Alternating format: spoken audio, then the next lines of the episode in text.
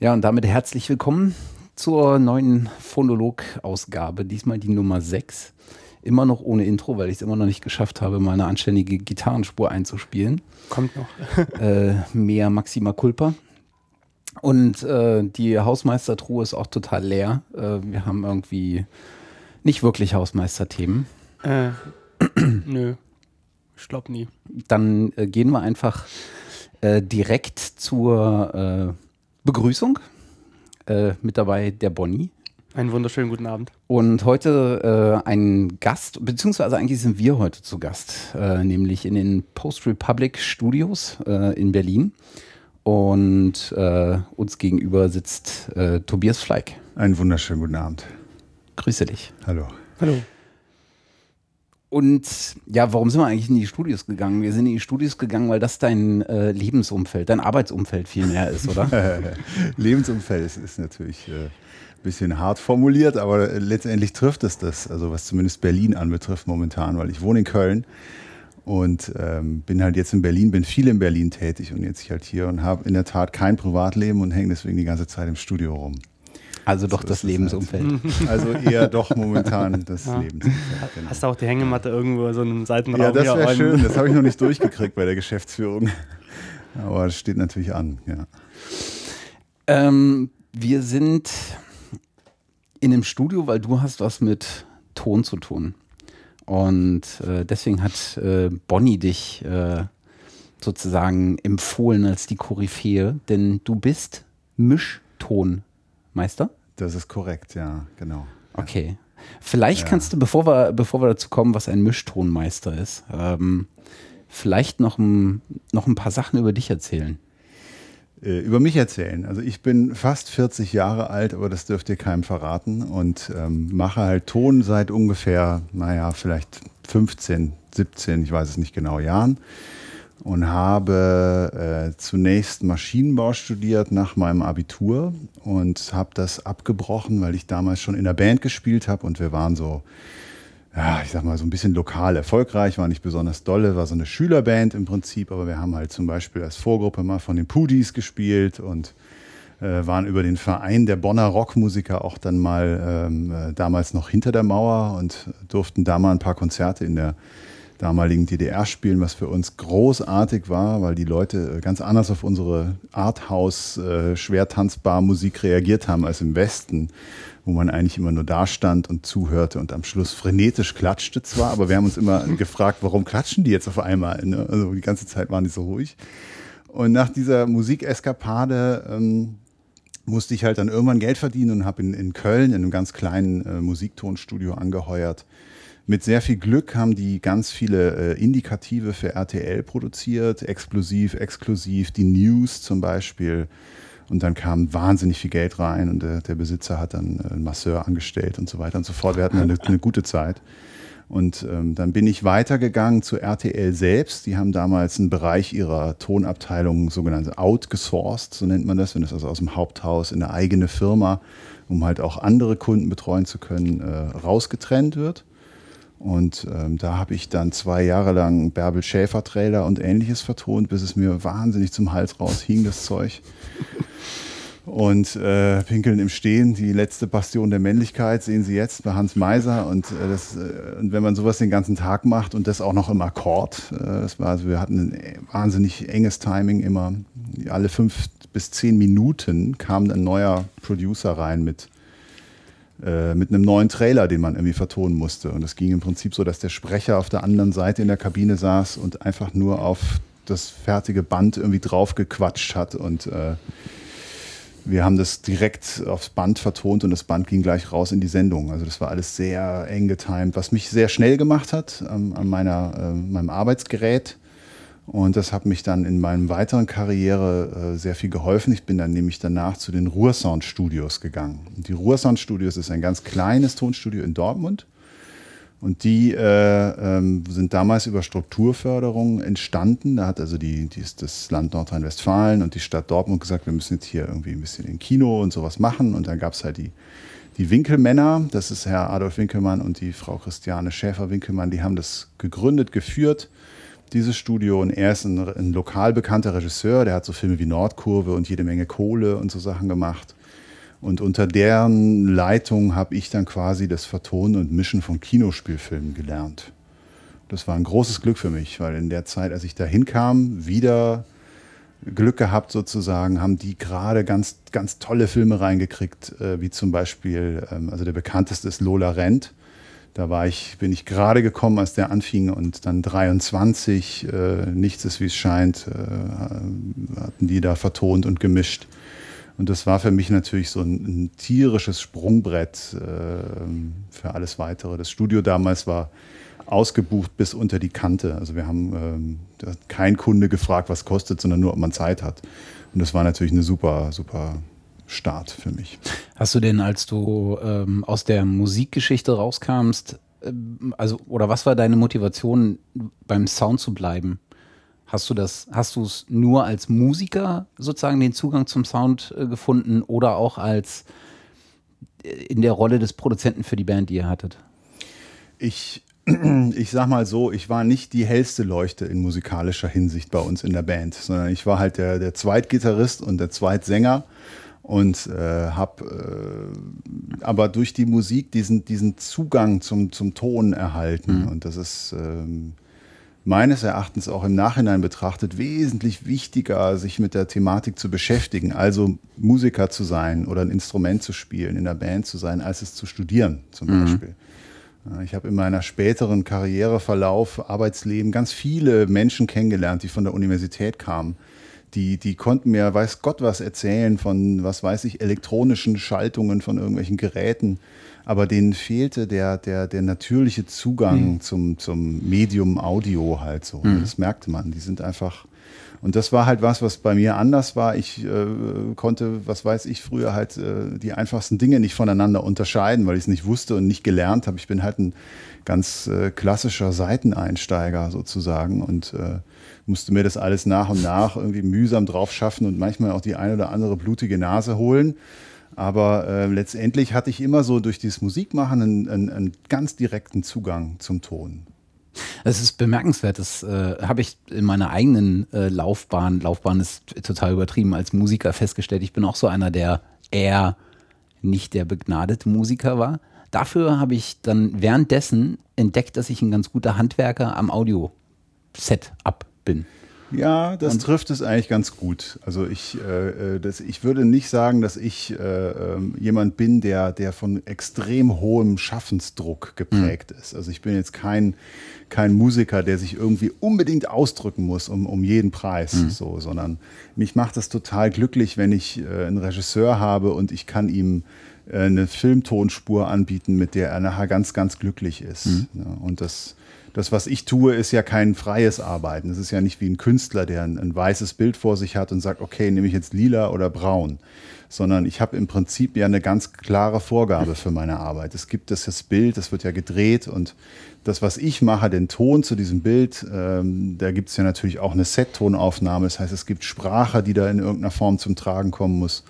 Und das, was ich da mache, ist im Prinzip ein additiver Vorgang. Also ich erfinde ja nicht das Rad da neu an der Stelle, sondern ich bin ein kleines Rad in diesem Getriebe.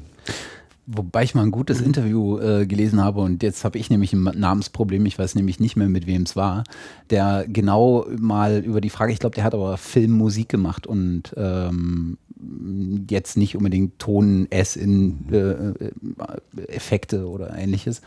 Und der meinte aber, ähm, dass die kreative Grundidee, die so ein Regisseur an ihn heranträgt, ähm, er hat auch die künstlerische Komponente dabei. Im Prinzip wirkt er wie ein Synthesizer. Ne? Du jagst in einen Synthesizer auch irgendwie schon eine Abfolge von elektrischen Signalen hier rein, für die es schon Kreativität bedurfte, um sie zu erstellen. Aber der Synthesizer macht damit etwas, was dann wiederum zum, zu einem eigenen Werk äh, reift. Und beide Prozesse in, funktionieren nur in Abhängigkeit miteinander. Das finde ich irgendwie ein ganz schönes Bild, so dass, dass man aus dieser aus dieser Handwerksrichtung, äh, die ja, äh, wo viele Leute ja immer so ein bisschen das der Kreativität abspenstig sehen, ähm, doch wieder genau diesen kreativen Touch gibt. Das finde ich irgendwie ein schönes, schönes Bild. Ja, ich erinnere mich noch gut dran, als ich bei den Ruhrsound Studios angeheuert habe, äh, wollte ich als Freiberufler tätig sein. Ich wollte mich nicht fest anstellen lassen, weil ich war bei RTL fest und ich hatte irgendwie so Handschellen an den Händen und wollte frei sein. Und dann sagte die Frau Schäfer-Winkemann zu mir, das würde nicht gehen, sie würden Kinofilme vertonen, das seien ja immer so lange Sachen, immer 90 Minuten Vertonung und dann würde man wochenlang dran arbeiten, das ginge mit Freien nicht, das könnte man nur mit Festangestellten machen. Und so war das damals, hat sich komplett geändert zu heute. Also es gibt heute zwar immer noch Festangestellte in meinem Bereich, aber die meisten sind frei. Ähm, was äh, damit auch was zu tun hat, dass die Technik günstiger geworden ist und dass man sich das eben zu Hause hinstellen kann. Das waren früher Investitionen von mehreren hunderttausend Euro oder Mark damals. Da hatten das die Studios und dann gab es ganz viele Angestellte, die das genutzt haben. Und heute hat sich das so geändert, dass man sich solche Dinge auch zu Hause kaufen, selber kaufen kann, zu Hause hinstellen kann. Auf jeden Fall äh, traf, habe ich dann, bin ich mit ihr so verblieben, naja, Festanstellung, ach, naja, ich will eigentlich lieber frei und gut trennen wir uns und denken nochmal beide drüber nach. Tag später rief sie mich an und sagte, sie müsste mich ihrem Mann vorstellen. Da habe ich nur gedacht, was ist denn das für ein Studio, wo die Geschäftsführerin mich ihrem Mann vorstellen muss? Also will ich da überhaupt arbeiten? Und dann dachte ich, na komm, fährst du hin, fahr nochmal hin. Und dann saß halt eben da Adolf Winkelmann. Und dann ging mir erstes auf, ah, okay, Christiane Schäfer-Winkelmann, Adolf Winkelmann. Gut. Adolf Winkelmann kannte ich als großen Regisseur und wusste gut, alles klar. Ne? Das ist, dann kann ich das verstehen. Und dann ich, äh, kam das Gespräch so ins Rollen und er fragte mich dann halt, was ich an diesem Beruf Mischtonmeister oder Sounddesigner, Soundeditor äh, so toll finde. Und dann sagte ich halt, ja, dieses Studio 1 mit der großen Mischpult und den tollen große Leinwand und so, das finde ich super. Und die vielen Knöpfe und Lampen und Lichter, das begeistert mich und überhaupt das Medium Ton natürlich. Und dann sagte er, naja, als Mischtonmeister ist das äh, 10% von deiner Arbeit. Also die Technik, die, das macht vielleicht so 5% aus, sagte er. Und dann ich so, dachte ich so, was redet er denn? Und dann äh, guckte er mir so in die Augen und sagte, wissen Sie, wir haben uns damals noch gesiezt, wissen Sie, Herr Fleig, sagte er, die Regisseure, die zu Ihnen kommen, die haben im Drehbuch Dinge nicht umsetzen können. Dann haben sie gedacht, na, vielleicht können wir das beim Drehen dann, wenn wir das den Film drehen, irgendwie reparieren, diesen Fehler im Drehbuch. Und wenn das nicht gelingt, dann müssen wir es im Schnitt irgendwie so wegschneiden oder umschneiden oder zusammenschneiden, dass es eben funktioniert. Und dann kommen sie in den Ton und dann muss der Ton das machen. Und wenn der Ton es nicht macht, dann kommt halt nichts mehr danach. Mhm. Und er meinte, deswegen sind sie zu 90 Prozent ein guter Psychologe, wenn sie ein guter Mischtonmeister sind. Und das aus der Sicht eines Regisseurs gesagt zu bekommen, war für mich ziemlich verwirrend damals. Mhm. Und ich habe einfach nur gedacht, alter Mann, erzähl mir was. Und im Nachhinein muss ich sagen, hat er, war das ein bisschen übertrieben mit den 90-10, selbstverständlich, aber da war schon eine Menge Wahrheit drin. Mhm. Das ist wahrscheinlich immer die Komponente, mhm. wenn du mit Kreativen arbeitest, oder? Dass du. Na klar.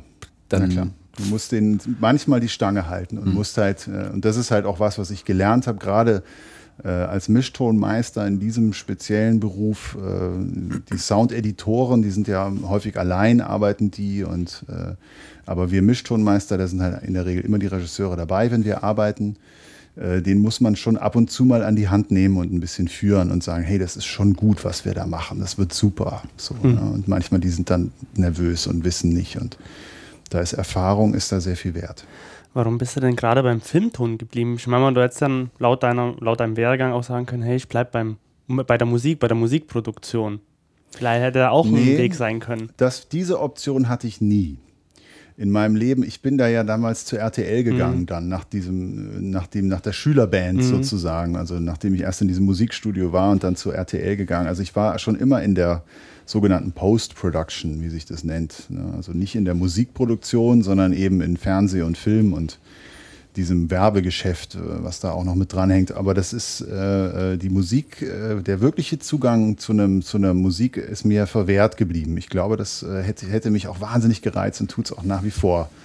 Ich kriege manchmal noch von Filmen äh, die Musikmischung angeboten, was normalerweise ein extra Job ist, mit dem ich nichts zu tun habe. Aber manchmal sagt der Kunde, hey, kannst du auch für mich den Orchesterscore, diese Musikaufnahme mit Orchester, kannst du das für mich mischen? Und äh, dann äh, ist das für mich immer ein totales Bonbon. Also da freue ich mich wahnsinnig drüber, das zu machen. Ne? Weil es was grundsätzlich was ganz anderes ist als das, was ich tue. Mhm. Wo siehst du da den Unterschied nochmal direkt? So für dich selber, wo du sagst, okay, das ist Musikproduktion und das ist mehr Filmton. Vielleicht können wir noch mal einsteigen. Sag doch mal, was ein Mischtonmeister macht. Ein Mischtonmeister. Im Prinzip, äh, Im Prinzip kehrt er den Dreck zusammen. Das ist, äh, also er sitzt in einem ganz, ganz großen Tonstudio. Das ist, äh, man versucht da an eine Größe von einem Kino ranzukommen, weil wir halt fürs, fürs Kino ja arbeiten. Und es gibt natürlich auch Fernsehmischtonmeister, aber ich mache halt in der Regel Kinofilme. Ich mache so gut wie kein Fernsehen. Und ähm, wir versuchen, also die Studios, die, in denen wir arbeiten, sind so groß wie so kleine, mittlere Kinos, würde ich sagen. Die sind nicht bestuhlt. Da stehen natürlich ein paar Stühle rum, aber es ist nicht so wie in einem Kinosaal. In der Mitte steht ein großes Mischpult äh, und der Rest sieht eigentlich ziemlich ähnlich aus wie in einem Kino. Und da sitzen wir und arbeiten und auf diesem Mischpult äh, kommen Tonspuren zusammen, die vorher von Editoren eben für die Mischung präpariert worden sind. Als allererstes der Originalton, so nennen wir das. Das ist der Ton, der am Set beim Drehen aufgenommen wird. Der muss geschnitten und editiert werden. Ähm, wenn man sich darunter was vorstellen will, es gibt zum Beispiel, wenn man ein Zwiegespräch zwischen zwei Personen an einer stark befahrenen Straße hat, der eine steht mit dem Rücken zur Straße und der andere mit dem Gesicht zur Straße, dann ist äh, die Straße bei demjenigen, der mit dem Rücken zur Straße steht, wesentlich lauter auf dem Mikrofon, weil das Mikrofon eben auf seinen Mund zeigt und damit auch an ihm vorbei auf die Straße. Der andere nicht. Und das muss aneinander angeglichen werden. Das ist zum Beispiel was ganz Handwerkliches. Da steckt mhm. keine Kunst drin. Aber sowas ist, äh, macht einen, einen, einen, guten, großen Teil unserer Aufgabe aus. Ne? Das ist der, der, der O-Ton. Premix, so nennen wir das. Das ist eine Vormischung des O-Tons und danach kommen die Synchrongeräusche. Da gibt es dann einen Geräuschemacher, der äh, diese Synchrongeräusche aufnimmt, ein Glas abstellen, äh, Fußschritte und so weiter. Das ist der, die nächste Komponente. Dann geht es weiter zu den Effekten und den Atmosphären, rauschende Bäume, fahrende Autos, ein klingelndes Telefon etc. pp. Und am Schluss kommt die Musik dazu und dann macht man eine sogenannte Hauptmischung, wo man diese ganzen Sachen alle miteinander vereint und daraus im Prinzip einen, eine Tonspur herstellt. Das und ist meine Arbeit. Die Haupttonmischung ist dann sozusagen dein Part, während du, du hast von, von Editoren gesprochen, die die O-Töne sozusagen schon wahrscheinlich schneiden. Genau, die, der Schnitt ist, äh, ist jetzt nicht die Tätigkeit des Mischtonmeisters, mhm. sondern der Mischtonmeister mischt die Sachen zusammen. Also er macht die Vormischungen und die Hauptmischung. Mhm. Ähm, kommt es auch mal vor, dass du auch ähm, Arbeiten des Editors vorher ja. Übernimmst und ja. dann quasi den Mischtonmeister ja. Ich halte mir das offen, weil es ist beides sehr schön. Beides hat seine, seine Qualitäten und äh, seine Nachteile. Äh, als Mischtonmeister bist du in der Regel unter einem enormen Zeitdruck, weil das alles ein irres Geld kostet. Also so ein großer Kinoraum, der äh, mit dieser wahnsinnig großen äh, Angebot an Technik, was sie bieten, ist äh, sehr teuer. Das heißt, die Produzenten versuchen da möglichst schnell wieder rauszukommen. Und ähm, deswegen äh, ist man da halt immer diesen Dingen unterworfen, äh, was Zeitdruck anbetrifft. Äh, während du als Editor in einem, kannst du auch zu Hause sitzen oder in deinem Keller oder wo auch immer du dir das eingerichtet hast oder halt auch in einem Studio, aber halt in einem kleinen Raum, der äh, natürlich viel günstiger ist zu mieten ist. Und da kann man dann ganz in Ruhe einen Tonschnitt machen und sich Dinge überlegen und das ist, äh ist auch sehr schön der große Raum spielt doch eigentlich erst eine Rolle, wenn du sozusagen den, den, den Schnitt für das Erlebniskino, also den, den fertigen Schnitt herstellst, oder? Den Rohschnitt könntest du überall machen, wahrscheinlich auch bei dir zu Hause im Studio, auf einem, auf einem Kopfhörer, idealerweise vielleicht mit Boxen, mit, mit Studioboxen. Aber wenn es an den finalen Schnitt, also für die Kinovorführung dann geht, dann ist es doch entscheidend, dass du, dass du in einem großen Studio bist, weil du die weil du das, das dieselbe Bestückung an Boxen hast wie derjenige, der es als Zuschauer diesen Film dann erlebt. Genau, das ist im Prinzip, das ist der Grund, wieso man das so macht, dass man eben möglichst die gleiche Bedingung schaffen will äh, für denjenigen, der den, den, den Film erstellt, wie für denjenigen, der den Film sich anschaut. Und wenn man, dann kann man natürlich jetzt sagen, wenn wenig Geld da ist, dass man möglichst viel in einem kleinen Studio vorbereitet und dann nur wenig Zeit im Großen verbringt. Das ist momentan eine relativ moderne Herangehensweise mhm. an die Filmgeschichte, weil eben die Technik das jetzt erst in letzter Zeit zulässt. Mhm. Man muss dazu sagen, ähm, also jedes Department, man hört es im Hintergrund, hier wird gearbeitet.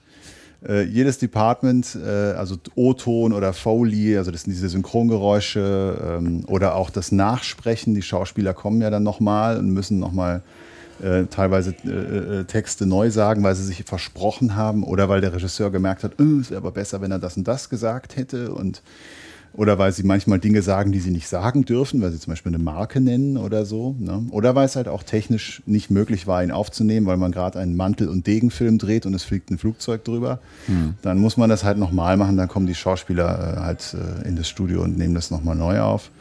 Und ähm, diese ganzen Dinge, ähm, die, die müssen halt äh, bearbeitet und hergerichtet werden für die, für die Mischung. Und das moderne, die moderne Herangehensweise ist halt die, dass man viel in einem kleinen Studio vorbereitet und äh, dafür sich mehr Zeit nimmt, tiefer eindringen kann und mhm. genauer arbeiten kann und dann die Zeit im großen Studio spart. Das ist aber gefährlich, weil man eigentlich nur im großen Studio das richtig hören kann. Mhm. Wie, was ich mich immer schon gefragt habe, ist, ähm, kann man heutzutage bei Filmen, hängt wahrscheinlich sehr vom Genre auch ab und von der Art und Weise, dass, dass wie der Film gemacht ist, aber kann man bei Filmen so eine, so eine Ratio sagen, ähm, wie viel Geräusche aus, dem, aus der Originalaufnahme dann letztendlich im finalen Mix auch landen? Und wie viele danach in der Postpro erst hinzugefügt werden oder ersetzt werden? Also es ist, äh, es ist natürlich wahnsinnig unterschiedlich, ob man, äh, ich sag mal, einen, einen Berliner Autorenfilm äh, mhm. Äh, bearbeitet oder ob man einen Science Fiction macht. Ja, bei einem mhm. Science Fiction zum Beispiel versucht man, da wird erstens mal so gut wie gar nichts äh, irgendwie äh, aus, dem, aus dem Originalton verwendet, was geräuschhaft an, äh, Geräusche anbetrifft. Mhm. Höchstens, allerhöchstens die Sprache.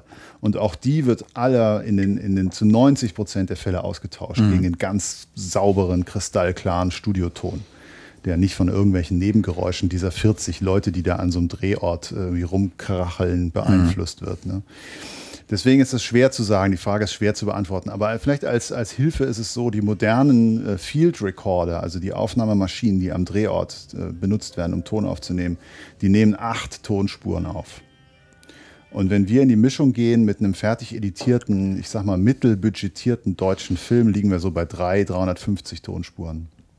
Holla die Waldfee. Das ist eine, das ist eine Marke. Und das sind wenn du in deinem in deiner Aufgabe als Mischtonmeister äh, mischst, ist da schon Musik mit dabei? Ja. Die kommt aber nicht aus deiner Hand, sondern das ist nochmal eine extra Aufgabe, wie viele von den anderen ja auch. Äh, genau, genau, So Geräuschemacher, da kommt dann jemand, genau. der explizit dafür da ist, ein Komponist wahrscheinlich in der Regel, wenn es ein, ein Score genau, ist. Genau, äh. genau. Das sind äh, Musiker, äh, Komponisten, die halt eine entsprechende Vorbildung in Filmdramaturgie haben. Das mhm. heißt, die wissen, äh, äh, wenn der Regisseur sagt, diese Szene muss besonders traurig werden, äh, wie sie damit umzugehen haben, was sie für eine Musik komponieren, dass es ein Gesamtkonzept ist, die Musik natürlich, aber gleichzeitig halt auf die Szene eingeht und, und sie eben traurig oder eben fröhlich macht. Mhm. Genau. Und ähm, die liefern in ihre Musik an und in der Regel ist das auch schon fertig gemischt. Das mhm. heißt, ich habe mit der Musikmischung äh, eigentlich relativ wenig zu tun. Meine Aufgabe besteht darin, die Musik dem Film hinzuzufügen oder auch zu überlegen, braucht die Szene überhaupt die Musik mhm. oder kann ich sie weglassen? Also du kannst dann durchaus dann auch sagen, okay, ähm, die Musik ist weit schön, aber so richtig passen tut sie jetzt in der Szene nie und wir lassen die lieber weg. Genau, genau. Wir sitzen da, ich bin natürlich nicht alleine da, sondern mhm. der Regisseur ist auch dabei und manchmal auch der Produzent. Und dann trifft man solche Entscheidungen ne, und sagt dann, okay, wir hören uns die Szene mal ohne Musik an, einmal mit Musik an und hm, okay, lass uns lieber weglassen. Ne. Das kommt schon mal vor. In der Regel ist das, äh, ist das selten und ähm, zeugt manchmal auch so ein bisschen von der mangelnden Vorbereitung, weil sowas kann man natürlich auch vorher ein bisschen wissen und kann sich überlegen, braucht die Szene Musik oder braucht sie es nicht. Aber häufig ist es einfach so, dass man es wirklich erst beurteilen kann, wenn der Film am Ende fertig ist und man ihn sich ganz durchgucken kann. Dann fällt einem manchmal auf, Mensch, wir haben viel zu viel Musik in dem Film. Was häufig äh, heutzutage leider passiert, weil Musik auch im, gerade im Film als, äh, als Angstmittel eingesetzt wird. Mit Musik funktioniert es immer. Ne? Und äh, da muss man manchmal ein bisschen aufpassen, weil in der Regel ist es, wenn es auch ohne Musik funktioniert, äh, kann es manchmal sogar stärker sein. Eine, was, was mir gerade einfällt, ich, was ich mich gerade frage, ist, Musik arbeitet ja besonders bei Filmen mit wiederkehrenden Themen, die dann öfter mal abgewandelt sind, mhm, äh, genau. irgendwie anders aufbereitet, aber doch wiederkehrend sind. Mhm, mh. Jetzt frage ich mich gerade, ob das bei Tönen genauso ist. Ob du sozusagen das kann man nahtlos übertragen. Also wir versuchen, ein, ein guter Sound-Editor setzt auch in einem, einem, Film, wo das halt möglich ist, seine Duftmarke drauf. Ne? Mhm. Das heißt, der wird und auch ein Mischtonmeister guckt sich einen Film an und überlegt sich, was braucht der Film? Muss der möglichst reich an Tönen sein oder ist es sogar besser, wenn er ganz nackt wirkt und mhm. zerbrechlich? Das sind Dinge, die, das, da, da, ist, da liegt unsere Kreativität mhm. eigentlich in, so, in den Beschließen solcher Dinge. Ne? Wir, in der Regel werden wir zugeschüttet mit Tönen. Mhm. Das heißt, es ist, wenn, so, wenn man sich vorstellt, dass an so einem Film, äh, jetzt in, in, Deutschland ist es so normal, dass so, so, vier bis acht Leute an so einem Film arbeiten, bevor er gemischt wird, also mhm. im Schnitt sozusagen. Das heißt, in der Mischung kommt, kommen die Töne eimerweise. Ne? Ich habe ja gesagt, das ist so 300 Spuren, ist, äh, da kommt man schon mal schnell hin. Und wenn man so größere Filmprojekte sich dann noch anschaut, wie das Parfüm zum Beispiel oder oder Rush, der jetzt bald in die Kinos kommt, der Film über Niki Lauda, da geht es dann nochmal ganz anders zur Sache. Ne? Da multipliziert sich diese 300 mit zwei oder manchmal sogar mit drei. Da muss man dann schon äh, ganz schön durchkämmen, um durch diesen Wald von Tönen überhaupt noch durchzukommen. Und die große Entscheidungs-, äh, also unsere große Kreativitätspunkt liegt natürlich auch darin, dass wir als Mischtonmeister sagen müssen, wie dieser Film wieder zu klingen hat. Ja, natürlich machen sich die anderen auch Gedanken äh, und sagen, okay, da ist jetzt der Ton und da dies und jenes. Aber die, die Endentscheidung äh, wird gemeinsam gefällt und beruht, basiert natürlich auch zum, zu einem Teil auf der Erfahrung vom Mischtonmeister, dass der einfach sagt, okay, das braucht es jetzt und das braucht es nicht. Wie läuft denn da die Zusammenarbeit ab, wenn du sagst, so bis acht Leute, die tonmäßig an einem Film jetzt arbeiten? Ähm, seid ihr da in ständiger Verbindung miteinander oder arbeiten erstmal alle vor und dann kommt das zu dir zum Beispiel? Also ja, in der Regel fängt es so an, dass sich alle, das, also dass ein Team zusammengestellt wird. Und das im Idealfall wird das von dem sogenannten Supervising Sound Editor, so nennt sich der, das ist der Chef, der, der stellt das Team zusammen, der sagt dann, ich würde am liebsten, dass die Person den Originalton schneidet und dass der die Synchrongeräusche aufnimmt. Ne? Ähm, manchmal läuft es leider anders, aber das ist so die, die Wunschvorstellung, wie wir das gerne hätten. Und ähm, dann äh, findet ein, ein, ein äh, ähm, Treffen mit der Regie statt, wo man sich den Film anschaut und jede Szene durchgeht und bespricht ne, und sagt, okay, hier brauchen wir dies und jenes und das und das. Und der Regisseur sagt dann halt, okay, ich möchte gern, dass der Zuschauer, wenn er das sieht, soll er das und das empfinden. Und das wird dann über die nächsten Wochen umgesetzt im Tonschnitt. Dann kommt es zu einer Abnahme, wo der Regisseur sich nochmal anhört, äh, was da passiert ist und gemacht worden ist und dann meistens natürlich einen Sack voll Änderungen hat und sagt, oh, da brauchen wir noch dies und jenes. Manchmal involvieren sich die Regisseure auch in den Gestaltungsprozess, in den Schnitt und sitzen daneben und äh, sind da schon dabei. Das ist immer unterschiedlich, je nachdem, wie die Menschen so ticken. Die meisten Regisseure, die ich kenne, haben natürlich einen sehr starken Bezug zum Ton, wollen sich aber trotzdem na, so ein bisschen raushalten, weil sie äh, diesen Abstand halten wollen. Sie wollen den Abstand nicht verlieren, weil man irgendwann Scheuklappen bekommt. Wenn man einen Ton zu oft gehört hat, dann gewöhnt man sich an ihn und denkt, ah ja, super. Dabei ist er vielleicht gar nicht so trefflich. Und wenn ein Regisseur nicht äh, da so ein bisschen Abstand behält und das, das Ohr und das Auge des Zuschauers vertritt, äh, kann das manchmal auch ein Fehler sein. Deswegen bin ich äh, so ein bisschen hinterher. Die, so, man trifft sich am Anfang, man trifft sich am Schluss und dann natürlich für die Tonmischung. Da sind sie natürlich dann dabei. Ne? Und ähm, zusammen findet ihr auch die Ideen für den Ton, wie so ein Klangbild, sage ich jetzt mal, entsteht?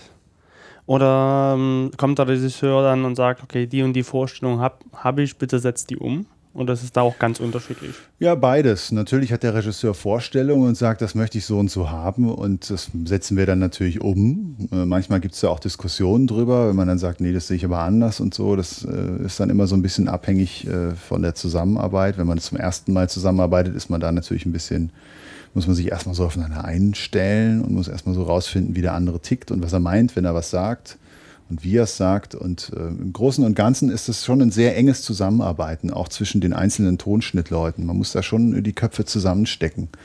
Und äh, das ist auch einer der Gründe, weshalb wir jetzt gerade auch so, ein, so, eine Art Atelier hier in Berlin errichten, damit wir wieder wegkommen von diesem, jeder sitzt in seinem Keller und man ist per Internet miteinander verbunden, Ding zu einem wirklich echten räumlichen Zusammenarbeiten, wo man dann mal nebenan gehen kann und sagen kann, hey, hast du eigentlich den LKW gemacht und so, oh, den habe ich noch nicht gemacht, super, den gibt es aber von da und da, ah, klasse, okay, dann machen wir das irgendwie so und so. Ne?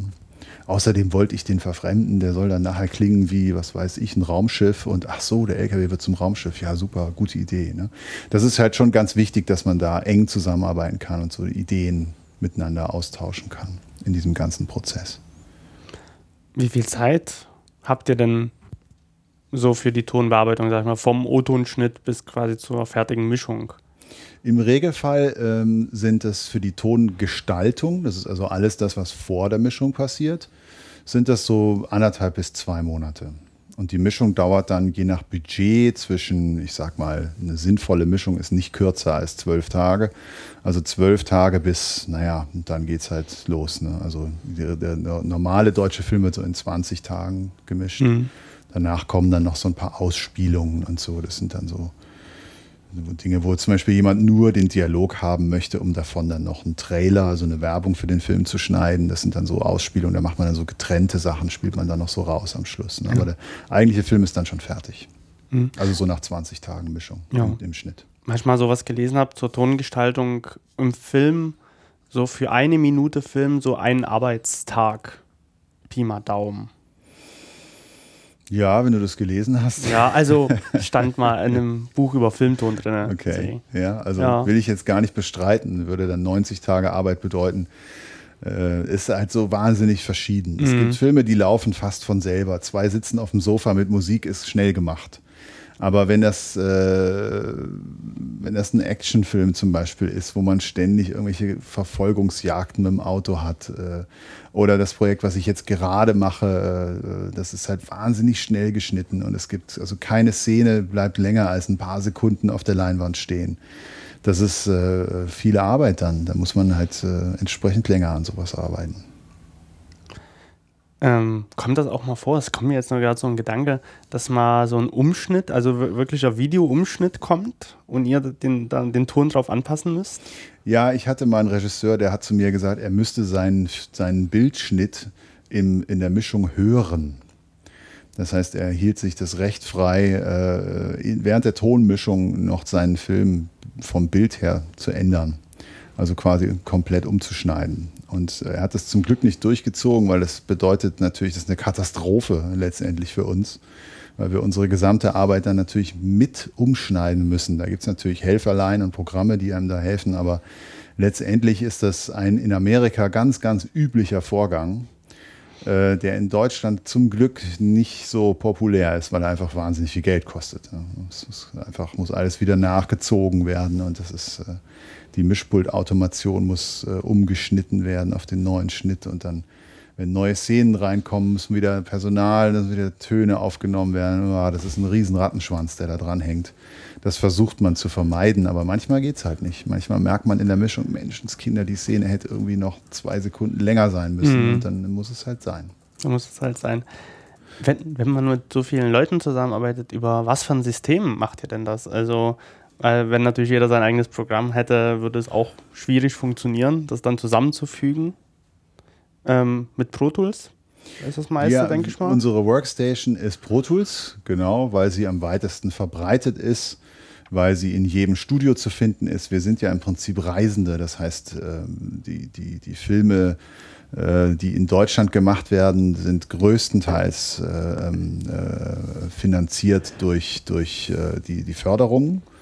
Und äh, je nachdem, welches Land viel Geld in den Film investiert, äh, muss dort auch relativ viel für den Film getan werden. Da wird ja diese, die äh, lokale Wirtschaft wird damit versucht irgendwie äh, anzukurbeln. Und äh, wenn dann eben in dem Film sehr viel Berlin-Brandenburg-Förderung steckt, dann muss dort gedreht werden oder auch vertont oder gemischt werden. Und das Gleiche gilt natürlich für andere. Deshalb wir sind wir Tonbearbeiter sind, äh, sind Reisende sozusagen. Wir fahren immer dahin, wo wir gebraucht werden. Deswegen ist für unsere Schnittsysteme ist es halt wichtig, dass wenn wir dort im Mischtonstudio ankommen mit unseren 300 Tonspuren, müssen wir da natürlich auch dann das Programm vorfinden, mit dem wir die abspielen können. Mhm. Vielleicht bleiben wir noch ganz kurz beim, bei, diesem, äh, bei diesem kreativen Arbeits, äh, Arbeitsprozess. Was mich interessieren würde, ist von, du hörst von vielen Regisseuren und auch von vielen ähm, Filmmusikschaffenden. Ähm, Tonmeister hatte ich jetzt noch nicht so viele, deswegen kann ich das nicht genau sagen, ob das bei denen ähnlich läuft. Ähm, dass sie sich Inspiration, äh, dass sie sich irgendwo Inspiration holen. Bei Regisseuren hörst du oft, äh, dass sie sich Filme anschauen mit diesem Blick, wie, wie sie handwerklich gemacht sind, um das äh, so dieses dramaturgische, gestalterische mitzubekommen. Äh, ich glaube, berühmteste Beispiel ist da, dürfte da Quentin Tarantino sein, ne? der irgendwie seine Filmcrew, wenn er einen Film macht, in sein Heimkino einfliegt und seine 35 mm Filme zeigt und aus jedem Film sozusagen eine Szene hat, die er sich im eigenen vorstellen könnte. Mhm. Ob das jetzt ein Urban Legend ist, weiß ich nicht so genau, aber es wird, wird ja immer so kolportiert.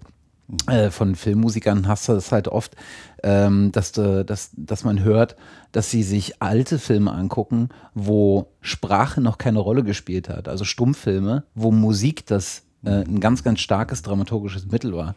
Mhm, mh. ähm, ja. Und ich könnte mir das auch bei Geräuschemachern vorstellen, dass die ein bestimmtes, eine bestimmte Vision haben, wie es klingen soll. Aber wie machst du das?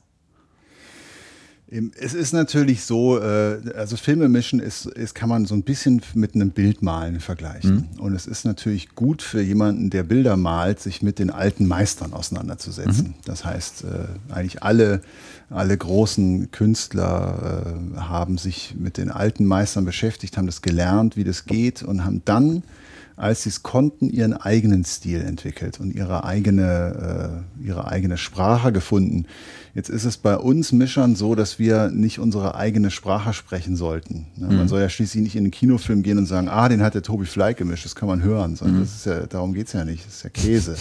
Sondern es geht ja darum, dass der Film so gemischt ist, dass es für den Film super ist. Mhm und genau das Richtige ist, was der Film und die Dramaturgie des Films erfordert. Und das ist was, was man jedes Mal wieder neu machen muss für jeden mhm. Film. Du musst dir das Ding anschauen in seiner Rohfassung, wo er meistens schrecklich furchtbar ist. Also ich habe zum Beispiel äh, damals mal einen Film angeboten bekommen, der hieß Das Weiße Rauschen. Und ich habe den gesehen und es war wirklich ein einziges weißes Rauschen auf dieser Tonspur. Es war ein, ein schreckliches Bild, es war völlig verwackelt. Diese Schnittversion war dreieinhalb Stunden lang. Mir sind die Füße eingeschlafen, als ich den gesehen habe.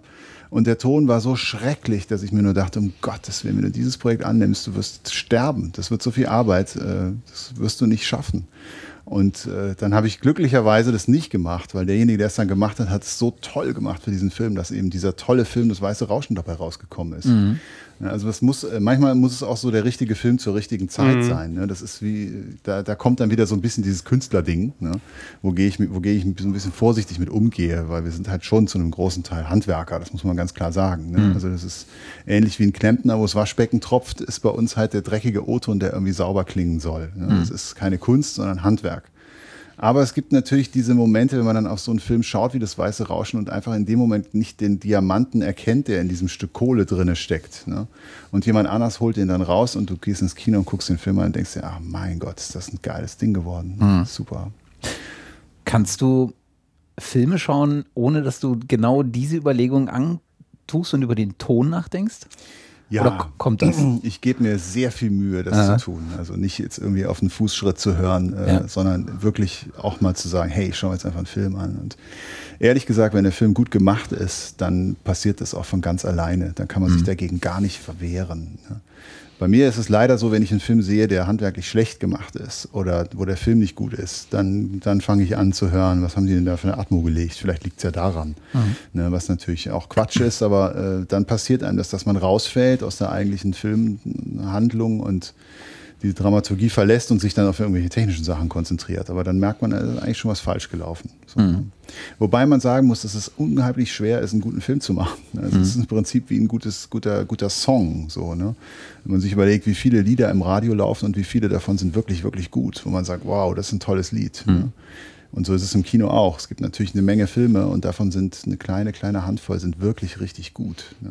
Hast du Filme, die du gerne hörst?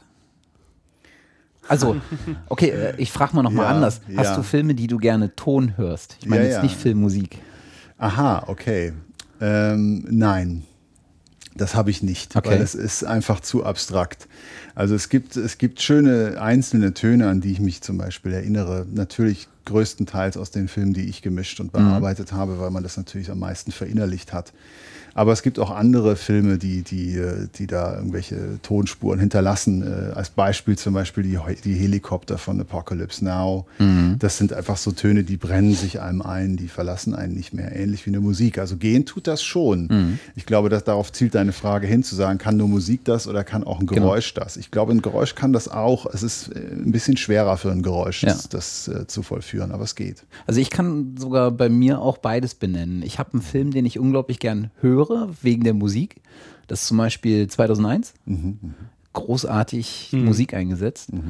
Und ich habe auch einen Film, den ich gerne vom, wo ich einfach auf den Ton, wo der Ton eine Wirkung hat, auch unabhängig vom Bild. Und das finde ich ganz grandios. Und das ist von Roberto Benini, Das Leben ist schön. Dieser, Ja. dieser, wo er mit seinem Sohn im, im, im Straflager ist. Ja, ja. Und diese Szenen, wenn er sozusagen in dieser Pritsche liegt Ja, ja. und der Sohn diese Geräusche, die draußen, dieses Marschieren und dieses Waffenladen und LKWs End- und B-Laden, das wirkt völlig allein. Das ist, das ist totales Kopfkino auf Basis dieser Geräusche. Das ist großartig. Das stimmt, ja. Das haben die sehr, sehr schön umgesetzt. Das ist ein, ein ganz tolles Beispiel für sowas. Ne? Wir nennen das eine Off-Inszenierung. Das bedeutet, es gibt keine Bildvorlage dafür. Du musst also wirklich mit dem Ton was machen, was, was wie beim Radio im Prinzip, was also nicht anderweitig unterstützt wird, sondern du musst das kreieren, selbst und neu schaffen. Das ist was äh, ganz, ganz Tolles, wenn einem das gelingt. Holst du dir von solchen Filmen auch Inspiration oder wie holst du deine Inspiration für einen Film, an dem du aktuell arbeitest? Na klar, also wir gucken, äh, früher haben wir das regelmäßig gemacht, dass wir uns ein, zweimal die Woche getroffen haben im Mischkino und, und einen Film einfach nur geguckt haben und den dann besprochen haben und gesagt haben, hey, wir haben die das und das gemacht. Wir haben natürlich dann Filme ausgesucht, die in irgendeiner Form da reizvoll sind, wo man sagen kann, Mensch, die hatten das und das Problem, wie lösen wir das? Und da habe ich natürlich auch sehr viel äh, gelernt, wie man mit so Dingen umgeht und wie man äh, einen Ton behandelt, damit er, was weiß ich, grauseliger wird oder, oder schöner wird, was meistens schwerer ist. Grausige Sachen zu machen geht leichter als schöne. Mhm.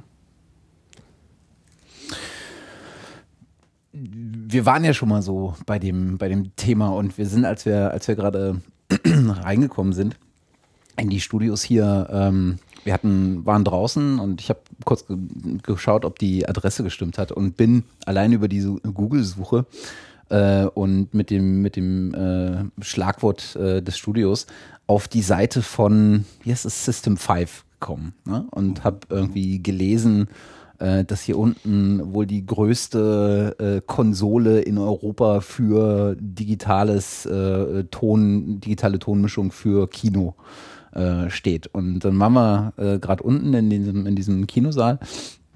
Und das ist ja echt beachtlich. Also es ist erstaunlich, äh, was für Zeug da alles drin hängt. Es ist jetzt noch nicht so schlimm wie in einem Studio, was auf Musik ausgelegt ist. Also da sind die, die 19 Zoll Racks für irgendwelche äh, Gain-Systeme, Gates, äh, Distortion-Panels und sonst was äh, noch erheblich höher. Aber die Konsole, die da unten steht, ist, sucht schon ihresgleichen.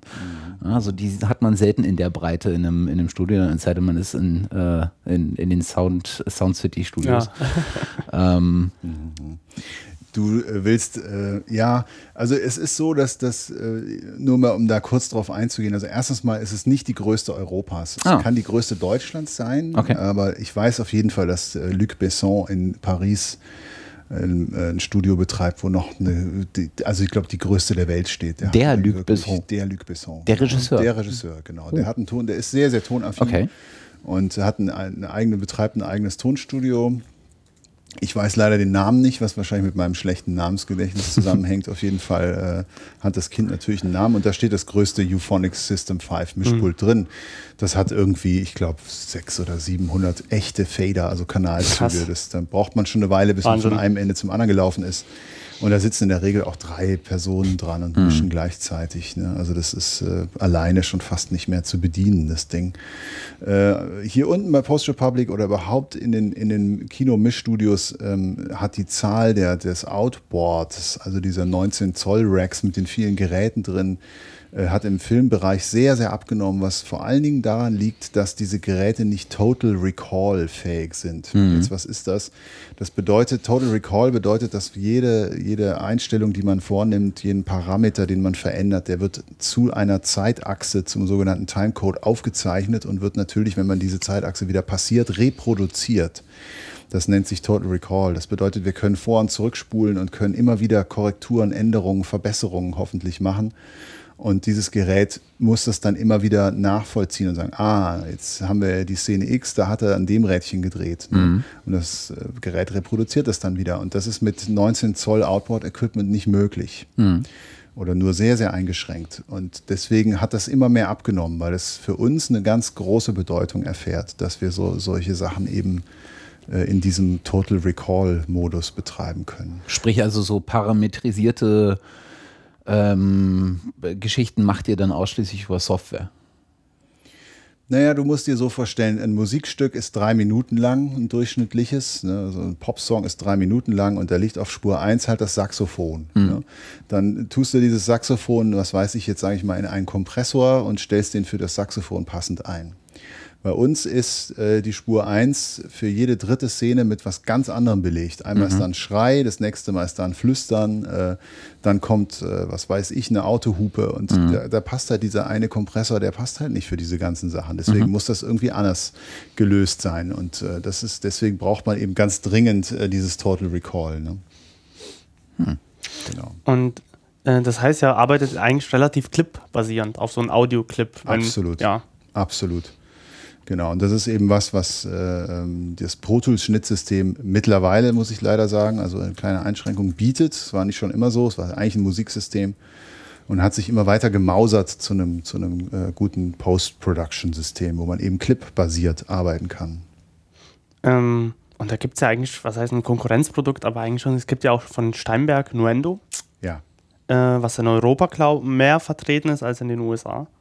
Das weiß ich gar nicht so genau. Ähm, meine USA-Zeit mhm. war ziemlich schnell beendet. Ich habe zwar einen amerikanischen mhm. Pass, aber ich finde die Stadt, in der Filme gemacht werden, in Amerika äh, nicht besonders schön. Mich hat die nie gereizt. Mhm. Ich war mal da, habe mal versucht, da irgendwie reinzukommen und fand es da nicht so toll. Habe mich dann wieder für Deutschland entschieden, einfach weil man hier kleineren Teams arbeitet, näher am Film dran mhm. ist und nicht nur derjenige, der die Türen macht ist. Ne, da drüben mhm. sind halt 40 Leute in so einem Team und äh, jeder ist ein ganz kleines Rädchen und es muss ganz schnell fertig werden. Die arbeiten in der Regel einen Monat an so einem Film, dann ist das Ding fertig. Wahnsinn. Also die haben einen ganz anderen Output und, und äh, natürlich viele Leute da dran. Ne? Und das äh, ist nicht meine, meine Idee. Also ich äh, treffe mich gerne mit dem Regisseur, gehe mit dem abends essen, rede über seinen Film, der, mit dem er sich zwei, drei Jahre beschäftigt hat mhm. und äh, äh, erfahre dadurch halt auch sehr, sehr viel über Menschen und über Geschichten. Und letztendlich sind die, ist das, kommt das Filmemachen ja davon, dass sich irgendwie zehn Leute um ein Lagerfeuer gesetzt haben und einer hat eine Geschichte erzählt. Das ist das Kino letztendlich von heute. Und ähm, das ist das, was mich nach wie vor daran auch immer noch so fasziniert, dass man äh, eine Geschichte erzählt bekommt. Und da, das führt natürlich auch dazu, dass die besten Geschichten meistens die sind, die die Regisseure oder Drehbuchautoren oder Produzenten selbst erlebt haben. Hm. Ähm, Gibt es in der, in der Art und Weise oder in dem Werkzeugkasten, den ihr zum Arbeiten benutzt, ähm, abseits von den Schnittsystemen noch irgendwas anderes? Eigentlich nicht, oder? Ihr braucht eigentlich nicht mehr als das Bild, was, ja. Glaube ich, mehr oder weniger eure Timeline ist, oder? Mhm. Das auf die ihr dann produziert. Genau, wir haben das Bild als, äh, als Vorgabe für das, was wir zu erledigen haben letztendlich. Es gibt natürlich ganz, ganz viele äh, Programme, die wir uns zunutze machen, äh, um unsere Töne herzustellen. Ne? Mhm. Also viele äh, Sounddesigner, nenne ich die jetzt mal ganz bewusst, äh, arbeiten halt auch mit äh, ähnlichen Programmen wie Musiker. Ja, also mit Samplern mhm. äh, oder mit Keyboards äh, benutzen einfach, nehmen ihre Töne, die sie, die sie machen und verfremden die entsprechend. Äh, häufig wird auch analog gearbeitet, was auch ganz tolle Ergebnisse produziert. Ich habe zum Beispiel mal einen Film gemischt, da traten so Monster auf, so, so Alien-mäßige Monster. Und die sollten, äh, der Sounddesigner hat sich halt überlegt, jetzt da nicht irgendwie so ein Monsterschrei, wenn die dann im Bild stehen, irgendwie da drauf zu legen, sondern die, die Präsenz dieser Wesen äh, tonmäßig umzusetzen. Das heißt, dass die, äh, so noch bevor man sie im Bild sieht, kann man sie schon fühlen, mhm. kann man sie schon hören. Und äh, dieses Hör-Fühl-Ding impliziert natürlich eine tiefe Frequenz, mhm. weil die hörst du schlecht, aber fühlst sie schon. Und äh, deswegen hat er sich aus Amerika, lustigerweise auch, gibt es nämlich so, ähm, das sind Exzentermotoren, das kennen wir vom Handy, das ist dieser Vibrationsalarm, mhm. das ist ein Exzentermotor. Und die gibt es in groß. Und die kann man sich unter einen Stuhl machen, zum Beispiel im Auto oder im Kinositz oder sonst wo. Und dadurch fangen die an zu brummen. Ne, wie das Handy auch, wenn das klingelt, dieser Vibrationsalarm. Und diese Sachen er hat quasi den Film vertont und hat es dann durch diesen Exzentermotor gejagt, diese Vertonung, und die gleichzeitig aber wieder diese Exzentermotoren an zum Beispiel einer riesigen Glasscheibe befestigt. Und die Resonanzen, die diese Glasscheibe angeregt durch diesen Motor dann wieder als Ton produziert hat, die hat er benutzt. Auch eine große, ganz dünne äh, Blechscheibe hat er benutzt. Das hat dann so geklappert und, und so ge, ge, gebrummt und gesurrt. Und diese Töne hat er dann benutzt, um diese Präsenz dieser Tiere darzustellen. Also großartig, das mhm. war super. Das ist schon bemerkenswert, wie viele Möglichkeiten du für einen Ansatz hast. Ob es jetzt ein Geräusch ist, was du kom komplett neu aufnimmst für diesen Zweck. Produzierst sozusagen. Ja. Oder ob es ein Geräusch ist oder ein, Effekt oder irgendwas, den du nimmst und adaptierst. Oder ob du die, was mit den bestehenden Tonspuren machst, die schon da sind und gar kein eigenes neues Geräusch einfahrst. Das finde das find ich immer bemerkenswert. Mhm. Also gerade wenn du das klassischste Beispiel, glaube ich, was jeder kennt, ist äh, dieses äh, diese äh, Szene, die man, glaube ich, in jedem Actionfilm mindestens einmal hat. Äh, es explodiert eine Handgranate direkt neben dem Protagonisten und er überlebt und hört dann natürlich wie durch so, durch so Wattebausche. Da kommt dann noch ein Fiepen dazu, aber allein diese Reduktion der Umgebungsgeräusche, damit kann man extrem viel machen. Ne? Und wo du gerade Monster sagtest, da, da erinnerte ich mich an einen Film, da ist genau das passiert. Da hat er da hat der äh, Tonmeister genau das gemacht, die Präsenz der Monster oder der Außerirdischen, ich weiß gar nicht mehr, was es war, dadurch angedeutet, dass die äh, dass die äh, bestehenden Geräusche des Films einfach nur wie oktaviert waren, also eine Oktave nach unten gesetzt ja. und ein bisschen Aha. dumpfer mhm. wirkten, ein bisschen, dann hat er vermutlich noch ein bisschen was am Tempo gemacht und äh, wie, so ein, wie so ein Flanger, dass das Tempo mal auf normal zurücksprang, dann wieder ein bisschen reduziert und dadurch gibt es einen ganz merkwürdigen Effekt, als ob sich so ein Stasefeld aufbaut oder sowas. Also was man da alles machen kann, finde ich total bemerkenswert. Genau, und das ist halt die, die Herausforderung bei uns. Das muss im, im Vorfeld geplant werden natürlich. Ne? Mhm. Wenn man solche Dinge aufnehmen will, das, das kann man nicht mal so eben schnell, ach, jetzt ist mir gerade die Idee gekommen, mhm. sondern äh, man muss das planen, das muss äh, entsprechend vorbereitet sein. Und, äh, aber das ist natürlich äh, ein Großteil unserer, unseres kreativen Schaffens, dass wir einfach einen Film uns anschauen, so roh wie er ist ohne Musik in der Regel oder nur mit so einer, mit einer Musik aus einem ganz anderen Film einfach drunter gelegt, äh, mit einem ganz schrecklichen Originalton, der kracht, brummt, rauscht und zischt. Äh, und dann schauen wir uns das mit dem Regisseur an und denken, okay, was, was können wir tun? Was braucht der Film? Ne? Wie kriegen wir dieses Monster, was da jetzt auftaucht, irgendwie dazu, dass es irgendwie die Wirkung hat, die, die es braucht. Mhm. Wie viel Vorbereitung steckt denn da, bevor es wirklich zum Mischen dann geht, zum Beispiel? Naja, also was, was äh, uns anbetrifft in, in der Ton-Post-Production, wir, wir, im glücklichsten Fall kommen wir während des, des Drehbuchs dazu. Das heißt, es wird, das, das Drehbuch ist, ist fertig, die Produktionsfirma mhm. sagt, super, das wollen wir drehen und bevor dann der Dreh losgeht, kriegen wir das Buch. Der Regisseur sagt, hey, bei meinem letzten Film habe ich mit Hein Mück zusammengearbeitet, den will ich jetzt wieder haben. Und dann schickt er dem das Drehbuch und dann liest er das durch und sagt, dann sagt Hein Mück, Mensch, du hast an fünf oder sechs Stellen, habe ich eine Idee. Wenn du konkretes Beispiel. Ich habe einen Film gemischt, der heißt Die Fälscher. Und bei diesem Film äh, ging es dem, dem Regisseur darum, dass in, den, in diesem etwas besseren Teil des KZs, wo diese Fälscher gehalten wurden, äh, die ganze Zeit so Operettenmusik läuft. Mhm. So 30er, 20er Jahre Operette. So, dass die Leute gut drauf sind. Ne? Läuft so ein bisschen Musik ne, im KZ. Und da habe ich zu ihm gesagt: Mensch, super, machen wir so, geile Idee, aber film doch bitte einmal kurz über diesen Lautsprecher, der über der Tür hängt. Weil dann können wir dem Zuschauer sagen, da kommt das her. Das ist der Lautsprecher, mhm. wo die Musik rauskommt. Hat man da noch einen Bezug mehr dazu, woher kommt und das? Dann war die Sache klar. Mhm. Da kam dieser Kameraschwenk gleich am Anfang mit dem Speaker und danach hat die Operette funktioniert. Das war super. Das war, du brauchtest es nicht mehr dann zu zeigen, das war sowieso klar. Aus dem Speaker, aus dem Lautsprecher über der Tür kommt die Musik. Fertig. Mhm. Und solche Dinge, das sind, äh, das ist jetzt ein gutes Beispiel, wie sich halt äh, ein, ein, ein Ton-Post-Production-Editor oder Mischtonmeister halt in die Produktion schon vor dem Dreh einbringen können. Ne? Da gibt es viele, viele andere Beispiele noch, aber das ist in der Regel, das ist unser Wunschgedanke. Das findet natürlich leider nicht so oft statt, aber wenn es stattfindet, ist es meistens sehr gut. Ja, kommen, kommen gute Sachen bei raus. Also du arbeitest quasi im besten Fall auch nie nur während des Schmissprozesses zusammen mit dem Regisseur, sondern auch ein halbes, dreiviertel Jahr vorher. Genau, das ist in der Regel dann, wenn man sich kennt. Wenn man schon mm. mal einen Film zusammen gemacht hat, dann weiß der Regisseur, was er an einem hat vom letzten Projekt mm. und weiß, Mensch, der hat irgendwie so viele gute Ideen oder Erfahrungen oder Input oder äh, mit dem will ich wieder arbeiten aus dem und dem Grund, weil er irgendwie schöne Hose anhat. Und dann, äh, äh, dann kommt er halt wieder auf einen zu und äh, zieht einen halt schon, schon im Vorfeld in so ein Projekt mit rein und sagt, guck mal, hier ist das Drehbuch, lest doch mal, hast du noch eine Idee dazu? Ne? Das ist natürlich, das, das, ist, das ist toll, wenn sowas stattfindet. Und dann ist man halt während dem Dreh dabei, äh, kann dann äh, auch den, den Set-Tonmann unterstützen und kann ihm sagen, Mensch, äh, was weiß ich, wenn ihr in Uganda dreht, nimm mir doch möglichst viel Stimmen auf, weil es gibt ja auch Tonarchive, von denen wir uns bedienen. Wenn wir ähm, die Vertonung des Films machen, ist ja nicht jeder Ton, der in diesem Film nachher ist, kommt aus dem Film selbst oder ist für den Film aufgenommen worden, sondern es gibt auch äh, Tonarchive, wo wir uns natürlich bedienen. Pistolenschüsse zum Beispiel äh, werden gerne aus Archiven genommen, weil sie sehr schwer aufzunehmen sind.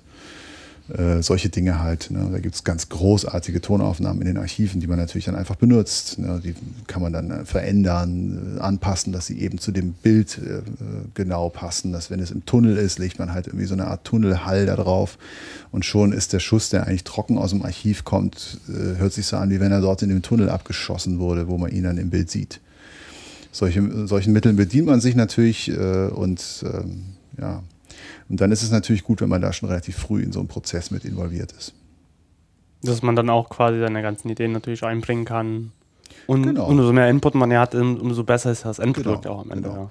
In der Regel, also wenn ich jetzt, jetzt mal eine, eine, eine, Zahl sage, wie lange wir an so einem Film tätig sind, ist es so, wenn wir jetzt nicht äh, in, diese, in diese Vorgeschichte mit einbezogen werden, was äh, auch äh, der Regelfall ist, also in den selteneren Fällen ist man früher mit dabei. Wir versuchen es natürlich zu ändern, daran arbeiten wir äh, sind das diese zwei Monate Tonschnittzeit äh, mhm. und dann eben so ein, so ein Monat Mischung. Also in drei Monaten ist, äh, sind wir da durch, durch so einen Film. Mhm. Das, das kann man so sagen ungefähr. Und oder mach du. Jetzt gibt es ja auch ähm, verschiedene, äh, wenn ich zumindest richtig denke, verschiedene Ausgabeformate. Und das, da, das fragte ich mich nämlich vorhin, als wir unten in dem großen Raum standen. Da hängen irgendwie rundherum 30 Boxen. Äh, und ich habe mir äh, dachte so, hm, das kann zumindest schon mal nicht 5 zu 1. Kann es wahrscheinlich auch, aber ist zumindest nicht dafür ausgelegt, 5 zu 1 zu machen. Auch nicht 7 zu 1, auch nicht 22 zu 1. Das wird wohl irgendwas Größeres sein. Und du hattest vorhin gesagt, das äh, wäre Dolby Atmos. Genau, das Na? ist äh, ein neues Tonformat, was die Firma Dolby auf den Markt gerade bringt. Äh, das ist ein, ein, äh, neues Konzept. Ähm, wir haben bisher mit sogenannten diskreten Audiokanälen gemischt. Das bedeutet, äh, wir haben einen Ton gemischt und haben gesagt, dieser Ton soll bitte von links kommen oder dieser Ton soll von rechts kommen. Und da gab es äh, am Mischpult äh, einen, einen, Drehregler, der diesen Ton dann eben nach rechts oder links befördert. Und dazu gab es eine passende Endstufe, die diesen Ton verstärkt hat und einen passenden Lautsprecher, wo der Ton rauskam. Das nennt man einen diskreten Tonkanal. Und davon gab es halt jetzt bei Dolby Digital, das ist das äh, am weitesten verbreitetste Tonformat im Kino. Das hat äh, sechs Kanäle. Äh, das, davon sind drei hinter der Leinwand. Äh, der Center Speaker ist der wichtigste, da kommt die Sprache in der Regel raus. Dann gibt es Left und Right, die stehen eben links und rechts. Da kommt in der Regel viel Musik äh, raus und viel von der Atmosphäre, also vom Waldrauschen oder solchen Dingen. Und dann gibt es den, den Surround-Kanal. Das sind zwei, zwei äh, Lautsprecher-Arrays allerdings. Ein Array sind mehrere Lautsprecher zusammengeschaltet. Das macht man, damit da möglichst flächiger Ton rauskommt, also nicht eine punktuelle Schallquelle ist, sondern eine flächige Schallquelle ist. Das ist für hinten besser, weil dann ist man nicht so abgelenkt. Wenn von hinten eine punktuelle Schallquelle kommt, dann ist man immer geneigt, den Kopf zu drehen und zu gucken, was da hinter einem vorgeht. Mhm. Das, so sind wir Menschen halt nun mal programmiert noch. Das kommt noch so Vom, von, von dem Tiger, der im Hintergrund ja, uns das, angreifen will. Das ist, das ist ein Urinstinkt. Ne? Das ist genau wie in der Parfümerie, da stehen die Sachen für die Männer auch äh, schräg links, wenn man reinkommt, ne? weil rechts hat man die Keule in der Hand, da geht der erste Schlag hin. Ne? Und genauso ist das, wenn man von hinten einen, einen Ton hört, dann ist das, äh, das ist Gefahr. Ne? Also von hinten ist Gefahr, weil man es nicht sehen kann. Da muss man so ein bisschen aufpassen. Deswegen hat man hinten auch Arrays, die sind breit, um einen Raumklang zu simulieren. Da geht es nicht darum, ein einzelnes Geräusch äh, zu machen, sondern um ein, ein Raumempfinden aufzumachen. Ne? Wenn man im Wald steht, dass es halt äh, räumlich wirkt, dieser Wald. Ne? Und ähm, genau, und da, dann gibt es halt noch den Subwoofer-Kanal, dann ist man beim 5.1. Und das Dolby Atmos, äh, das äh, hat einen ganz famosen Grundgedanken, nämlich den zu sagen, äh, dass man diese vielen, vielen tausend Kinos, die es auf der Welt gibt, nicht dazu zwingt, ähm, eine Investition zu tätigen, die, die eine gewisse Vorgabe hat, sondern dass man ihnen einen gewissen Spielraum einräumt. Da geht es natürlich um Geld, ne, weil sowas kostet ja immer viel Geld. Und diese Kinos können sich eben ein kleineres Atmos-System oder ein ganz, ganz großes leisten, je nachdem, wie groß das Portemonnaie ist. Das ganz große umfasst dann 128 Lautsprecher und ist natürlich, jeder Lautsprecher muss einzeln verstärkt werden. Das bedeutet, es sind auch 128 Endstufenkanäle erforderlich. Das ist ein enormer Technikberg mhm. ja, und äh, auch natürlich entsprechende Stromkosten. Und das äh, wird es geben, mit Sicherheit werden irgendwelche Kinos das bauen. Ich glaube, dass das große Kino in London, das Dolby Theater, ist bereits so ausgebaut und ich habe das auch gehört, es ist famos, es ist wunderbar. Und ähm, jetzt fragt man sich natürlich, wie mischt man einen Film für 128 Lautsprecher? Ne? Das Gute ist, dass es eben Computer und Rechner gibt, die einem da ein bisschen die Arbeit abnehmen. Und es kommt, lustigerweise ist das Prinzip, wenn ich da ganz kurz drauf eingehen darf, ohne dass es zu, zu technisch wird. Die Hörer können das ab, die ja. haben ja schon so ja. den. Die sind was ganz anderes gewohnt. Alles klar, okay. Also es ist im Prinzip aus der Gaming-Industrie eine Geschichte. Und zwar mhm. funktioniert, wird der Ton da über sogenannte Bads und Objects übertragen. Und äh, man äh, kann eben, damit das nicht zu kompliziert wird und man jeden einzelnen Ton äh, im Prinzip bestimmen soll, wo der jetzt herkommt, äh, legt man sogenannte Bads an. Das sind äh, Tonbetten, sage ich mal, also flächige Elemente. Und dann gibt es halt sogenannte Objects. Und diese Objekte, die kann man eben dann äh, pannen, nennen wir das, also mhm. bewegen durch den Raum. Und äh, die, die äh, flitzen dann über diese 128 Speaker, wenn man das möchte. Die Beds natürlich auch, ne? aber die sind eher statisch. Und die Objects werden bewegt. Und bei den Objects findet es, es bei beiden werden dann Metadaten hinterlegt. Das heißt, die Töne werden nicht äh, auf diskrete Lautsprecher draufgeschickt, mhm. sondern die werden mit Metadaten versehen. Und in diesen Metadaten steht eigentlich mehr oder weniger drin, beweg dich bitte von links vorne nach rechts hinten. Mhm. Und je nachdem, wie groß das Lautsprechersystem in dem jeweiligen Kino dann ist, wird das umgesetzt in dem Saal. Das heißt, letztendlich ist ganz abgefahren, ist deine Tonmischung, die du machst in Dolby Atmos, klingt in jedem Kino ein bisschen anders, je nachdem, welche Technik die haben. Mhm. Was jetzt auch nicht so neu ist, weil natürlich jedes Kino sowieso anders klingt. Jeder hat eine andere Tonanlage, eine andere Raumakustik. Insofern ist das eh ein Problem, dem wir Tonmeister begegnen müssen. Ja dass wir sagen, wir können einen Film nicht nur so mischen, dass man die Sprache in einem guten Kino versteht, sondern man muss sie auch in einem schlechten verstehen. Mhm. So ein bisschen das Thema, warum sich viele, warum sich viele äh, Musikproduzenten äh, eher nicht so tolle Studioboxen hinstellen für den Mix äh, oder Master, mhm. Mastering-Leute, äh, weil sie halt für den, für die, eher für die schlechte Box mixen, weil auf der guten klingt es ohnehin super. Naja, das ist natürlich äh, ist auch wieder was, äh, äh, was sich jetzt gerade mit der neuen Technik auch massiv ändert.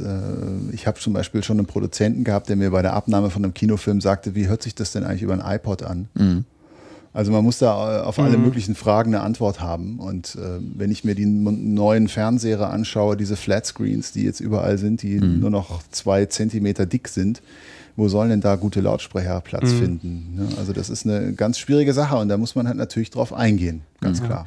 Äh, kommt das auch manchmal vor, dass wenn ihr, wenn der Film jetzt aus meinem Kino gelaufen ist, kommt er irgendwann ja auf DVD und Blu-ray ja raus und viele haben ja ein 5.1 Home Theater oder so eine Heimkinoanlage.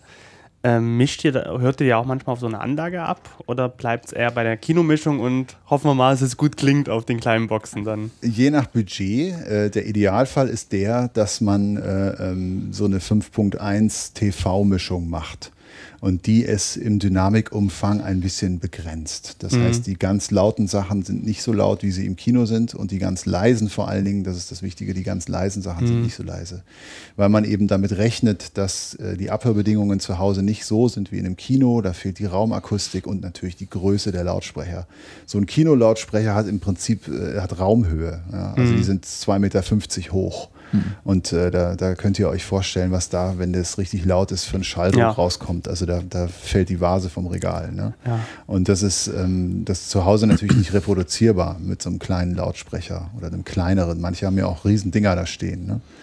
Dann ist es laut zu Hause, da ist draußen vielleicht eine Straße und so. Und deswegen passen wir unsere Mischungen auf das Wohnzimmer an.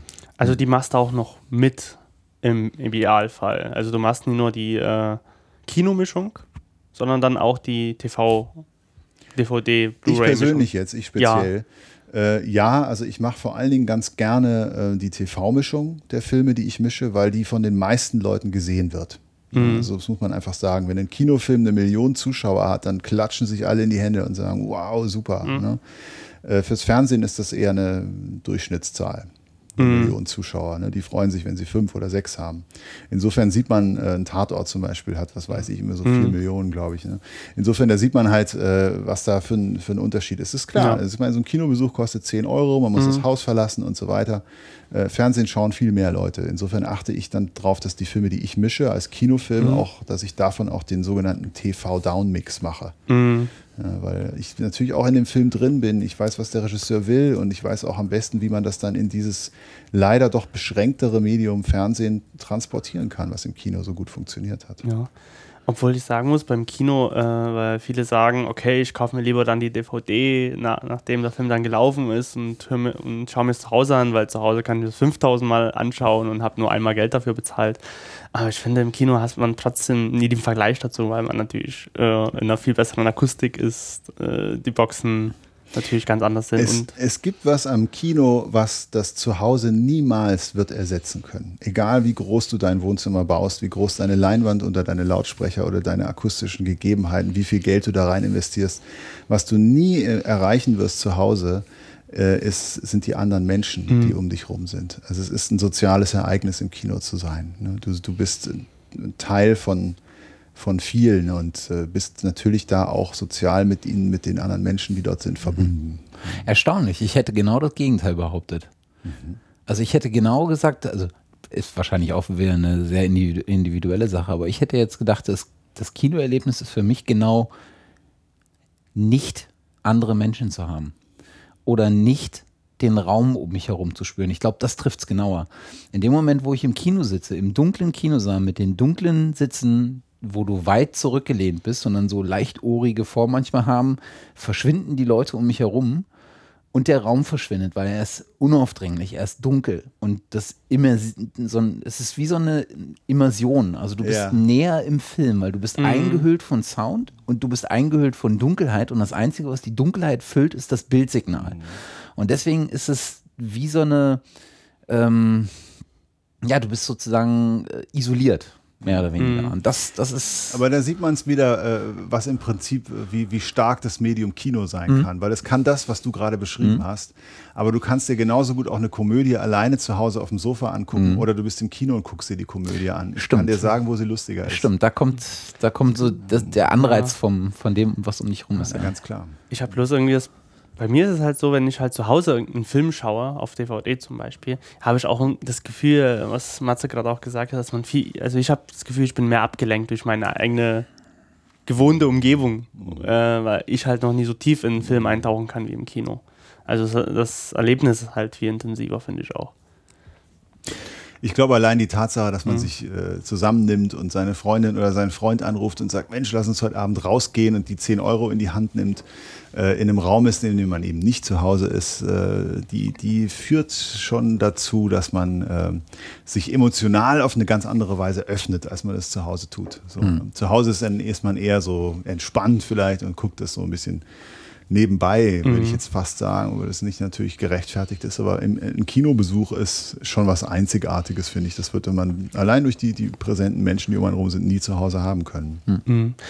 Ähm, ich würde noch mal ganz kurz zu den Kinoformaten äh, zurückkehren wollen. Äh, wir haben ja von Dolby Atmos gesprochen, was das neueste System ist, was so jetzt nach und nach eingeführt werden wird. Mhm. Ähm, Dolby Digital 5.1 gibt es noch. Ist das weit verbreitetste? Mhm. Was gibt es noch für Formate, in denen gemischt wird? Es gibt noch zwei signifikante äh, Mehrkanalformate. Das eine ist DTS von den Digital Theatersystemen, also Digital mhm. Theater Systems, ist eine amerikanische Firma. Dolby ist aus England. Ähm, äh, die sind recht verbreitet natürlich dann in Amerika. DTS, äh, die sind im Prinzip von der technischen Seite her äh, jünger. Die Entwicklung ist jünger. Äh, und ähm, man muss sich das so vorstellen, dass ja früher ähm, oder immer noch wird relativ viel 35 mm Film im Kino vorgeführt. Das bedeutet, dass äh, ein, ein, analoger Filmstreifen durch einen Projektor hinten rattert. Ich glaube, das kennt jeder. Und dann ist auf diesem Filmstreifen eben nicht nur das Bild, sondern auch der Ton drauf. Jetzt ist auf einem 35 mm Film, äh, der ist größtenteils mit dem Bild gefüllt, relativ wenig Platz für den Ton. Und äh, es gibt äh, eine Tonspur, die läuft äh, den Film entlang äh, runter. Das ist die sogenannte Lichttonspur. Die, die ist allerdings nur zweikanalig. Und äh, es, es, es, sind also Graustufen, die da drauf sind. Das ist ganz irre, wie das funktioniert. Also es geht von hell bis dunkelgrau und das wird mhm. abgetastet und da kommt am Schluss ein Ton bei raus. Das ist so ähnlich wie bei einer Schallplatte, nur ein bisschen ausgebuffter. Ne? Also man hat Rillen und kleine, kleine mhm. Stege, worüber die Nadel hüpft und es gibt ja dann am Schluss auch einen ganz netten Ton. Und äh, so ähnlich funktioniert es beim Lichtton auch. Und dazu, weil das eben nicht reicht, weil es eben nur zweikanalig ist, wenn man immer da weiter wollte, äh, hat man dann in den, glaube, 70er Jahren, bin mir nicht ganz sicher, dieses Dolby Digital entworfen, wo man dann sagte, man braucht sechs Kanäle. Vor allen Dingen braucht man ein Center, wo die Sprache rauskommt. Also nicht irgendwie zwei Lautsprecher, wo gleichzeitig ein Monosignal, sprich Sprache läuft mit allen seinen Nachteilen wie Phantommitten und so weiter. Man sitzt im Kino ja nicht genau in der Mitte, sondern manchmal auch ganz außen. Und da ist dann so ein Monosignal mhm. aus zwei Lautsprechern, die unterschiedlich weit, gerade im Kino, voneinander entfernt sind, eher schlecht. Deswegen hat man diesen Center Speaker eingeführt, wo die Sprache aus der Mitte kommt und immer die gleich, also je nachdem, wo man sitzt, aber die, die ähnlichen Laufzeiten halt hat. Ne? Ein punktuelles Signal ist. Und dann, deswegen ist eben dieses Dolby Digital aufgekommen. Und das äh, musste dann erstmal auf dem 35 mm Streifen irgendwo untergebracht werden. Da ist nämlich gar kein Platz mehr gewesen. Und dann hat man das äh, äh, auf die Stege zwischen der Perforation gemacht. Also jeder, der mal einen mhm. Film gesehen hat, weiß, dass da so Löcher an der Seite mhm. sind, so viereckige. Und dazwischen ist natürlich ein kleiner Steg. Und auch dieses Material hat man genutzt und hat da so ein kleines Viereck drauf gedruckt. Und dieses kleine Viereck besteht aus lauter noch kleineren weißen und schwarzen Vierecken. Und das sind quasi die Nullen und Einsen vom Dolby Digital. Wahnsinn. Und die werden abgelesen und ausgelesen. Und da natürlich da, wenn der Projektor mal mit seiner Kralle daneben greift und das zerreißt, braucht es eine Backup-Spur. Und das ist dann der Lichtton. Das hört man manchmal im Kino, wenn man äh, genau hinhört, springt der Ton manchmal. Der wird auf einmal so komisch klein und mumpfelig so ein bisschen auch, verliert an Höhen und an Präsenz dann ist der Film schon 30 Mal durch den Projektor gelaufen und an der Stelle kaputt und dann schaltet eben der, dieser automatische Abtaster von dem Digital auf den Analogton um. Genau. Unfassbar. Du hattest gesagt, es gibt noch ein zweites bedeutendes. DTS und. Äh, genau, es, es gibt, äh, ich muss leider sagen, es gab, weil es ist eigentlich, also ich weiß gar nicht, ob da überhaupt noch was für gemacht wird, aber das äh, übersteigt jetzt meine Kenntnisse. Es nennt, das nennt sich Sony SDDS. Mhm. Ähm, das ist eben von der Firma Sony und es äh, hat noch zwei Kanäle mehr als Dolby Digital. Es ist also ein achtkanaliges Format, nicht nur sechs, sondern acht. Äh, das sind noch zwei zusätzliche Lautsprecher, die hinter der Leinwand stehen. Man hat also nicht drei, links, Mitte und rechts, sondern man hat links, halb links, Mitte, halb rechts und rechts ist vor allen Dingen für ganz große Leinwände von Interesse oder zum Beispiel für so äh, Animationsfilme wie Ratatouille oder äh, so äh, Disney-Produktionen, weil die ganz viel Sprache durch die Gegend bewegen. Und je mehr Lautsprecher man hat, desto weicher wird so eine Bewegung letztendlich. Mhm. Äh, es ist allerdings äh, ähm, ein Format, was so gut wie nicht mehr produziert wird. Also ich habe in meiner ganzen Filmmischerei einmal einen Film in SDDS mischen sollen. Und äh, ja, also das ist eigentlich tot. Was ich mich bei den ganzen Formaten frage, ist, du kannst sowas ja auch als Stilmittel einsetzen. Also du, du wählst ja, oder du, ich könnte mir vorstellen, dass man ähm, bestimmte Filme in einem bestimmten Format produzieren will. Ne? Also wenn ich beispielsweise einen Orchesterfilm habe, also ein, Konzert, wo ich ein Orchester habe, sind, glaube ich, die Formate, die mir mehr Raum zur Verfügung stellen, die geeigneten.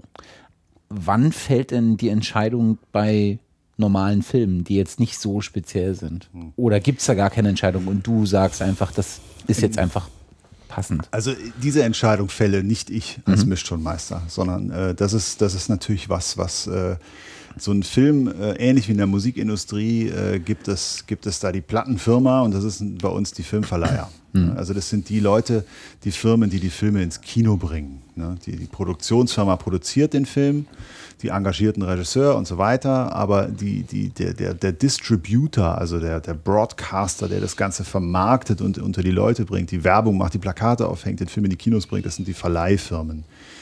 Und die bestimmen sowas. Und da gibt es auch eine lustige Anekdote zum, von einem Kollegen von mir, äh, der diesen Film gemischt hat. Und zwar ist das ein Helge Schneider-Film gewesen. Mhm. Und Helge Schneider hat halt gesagt, äh, bei der Tonbesprechung, bevor man gemischt hat, gesagt, ja, dann machen wir in Mono, den Film. ne, wie er halt so ist. Ne? Und da hat der Produzent gesagt, oh Gott, das kann man nicht machen. Tierisch teure Dolby Digital Lizenz bezahlt. Und das muss er ja bezahlen, das mhm. kostet ja Geld. Äh, das hat ein paar tausend Euro gekostet. Wir können jetzt hier nicht in Mono produzieren und so. Wir müssen Dolby digital machen. Und dann haben, haben wir, der, hat der Mischtonmeister gesagt, ja, gut, machen wir Dolby digital, kein Problem. Und dann haben sie Dolby digital gemischt, allerdings nur im Center. Großartig. Wahnsinn. Ja. Ah. Ähm, dann lass uns doch vielleicht mal äh, die, die Technikecke wieder so ein bisschen verlassen, denn ähm, das Spannende an der Geschichte, jetzt wo ich endlich mal einen Mischtonmeister hier habe, oh, ähm, vielleicht können wir noch mal ein bisschen das Berufsfeld beleuchten.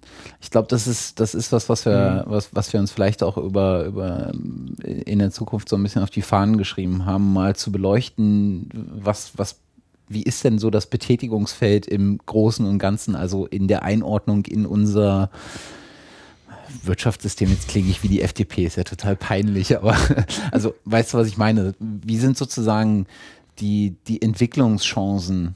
Ähm, wie kommt man da hin? Wie etabliert man sich? Was ist, was ist so ein Einstieg, äh, den du ja. empfehlen könntest?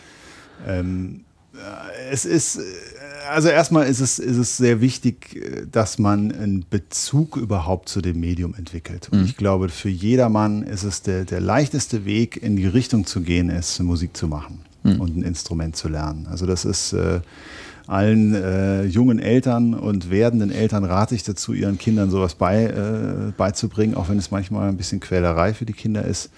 Äh, meine Eltern haben äh, mich relativ gehen lassen, ziehen lassen, haben dann aber am Schluss doch auch ein bisschen Druck ausgeübt, was gut war. Und deswegen habe ich zwei Instrumente gelernt, Schlagzeug und Gitarre. Und ähm, ich habe mir Singen selber beigebracht, äh, da vielleicht auch ein kleines bisschen Talent bekommen, was ganz schön natürlich ist und hilfreich, aber es ist, das war für mich auf jeden Fall der, der Startschuss, zu, zu, zu wissen, ich kann, bin halt, habe Musik irgendwie so ein bisschen verinnerlicht, weiß, worum es da geht. Ne? Und ähm, das äh, ist auf jeden Fall schon mal ein sehr guter Wegbereiter, um auch in solche Ecken wie die Post-Production zu kommen und nachher Filme zu mischen. Ne? Äh, dann ist es halt leider so, das muss man dann wieder sagen, dass der weitere Schritt äh, ein sehr schwerer ist. Meistens läuft er über irgendwelche unbezahlten Praktika in irgendwelchen Firmen und äh, über eine ziemliche, äh, ja, man muss ein relativ großes Engagement an den Tag legen, erstmal um überhaupt so eine Stelle zu bekommen weil äh, es gibt, das ist halt ein, ein, ein Nachteil dieser, dieser modernen Entwicklung, dass eben jeder so ein Ding bei sich im Keller stehen hat, gibt es halt natürlich immer weniger große Studios, wo halt viele Leute beschäftigt sind, die halt auch in der Lage sind, äh, Lehrlinge zu haben, Leute auszubilden. Ne? Mhm.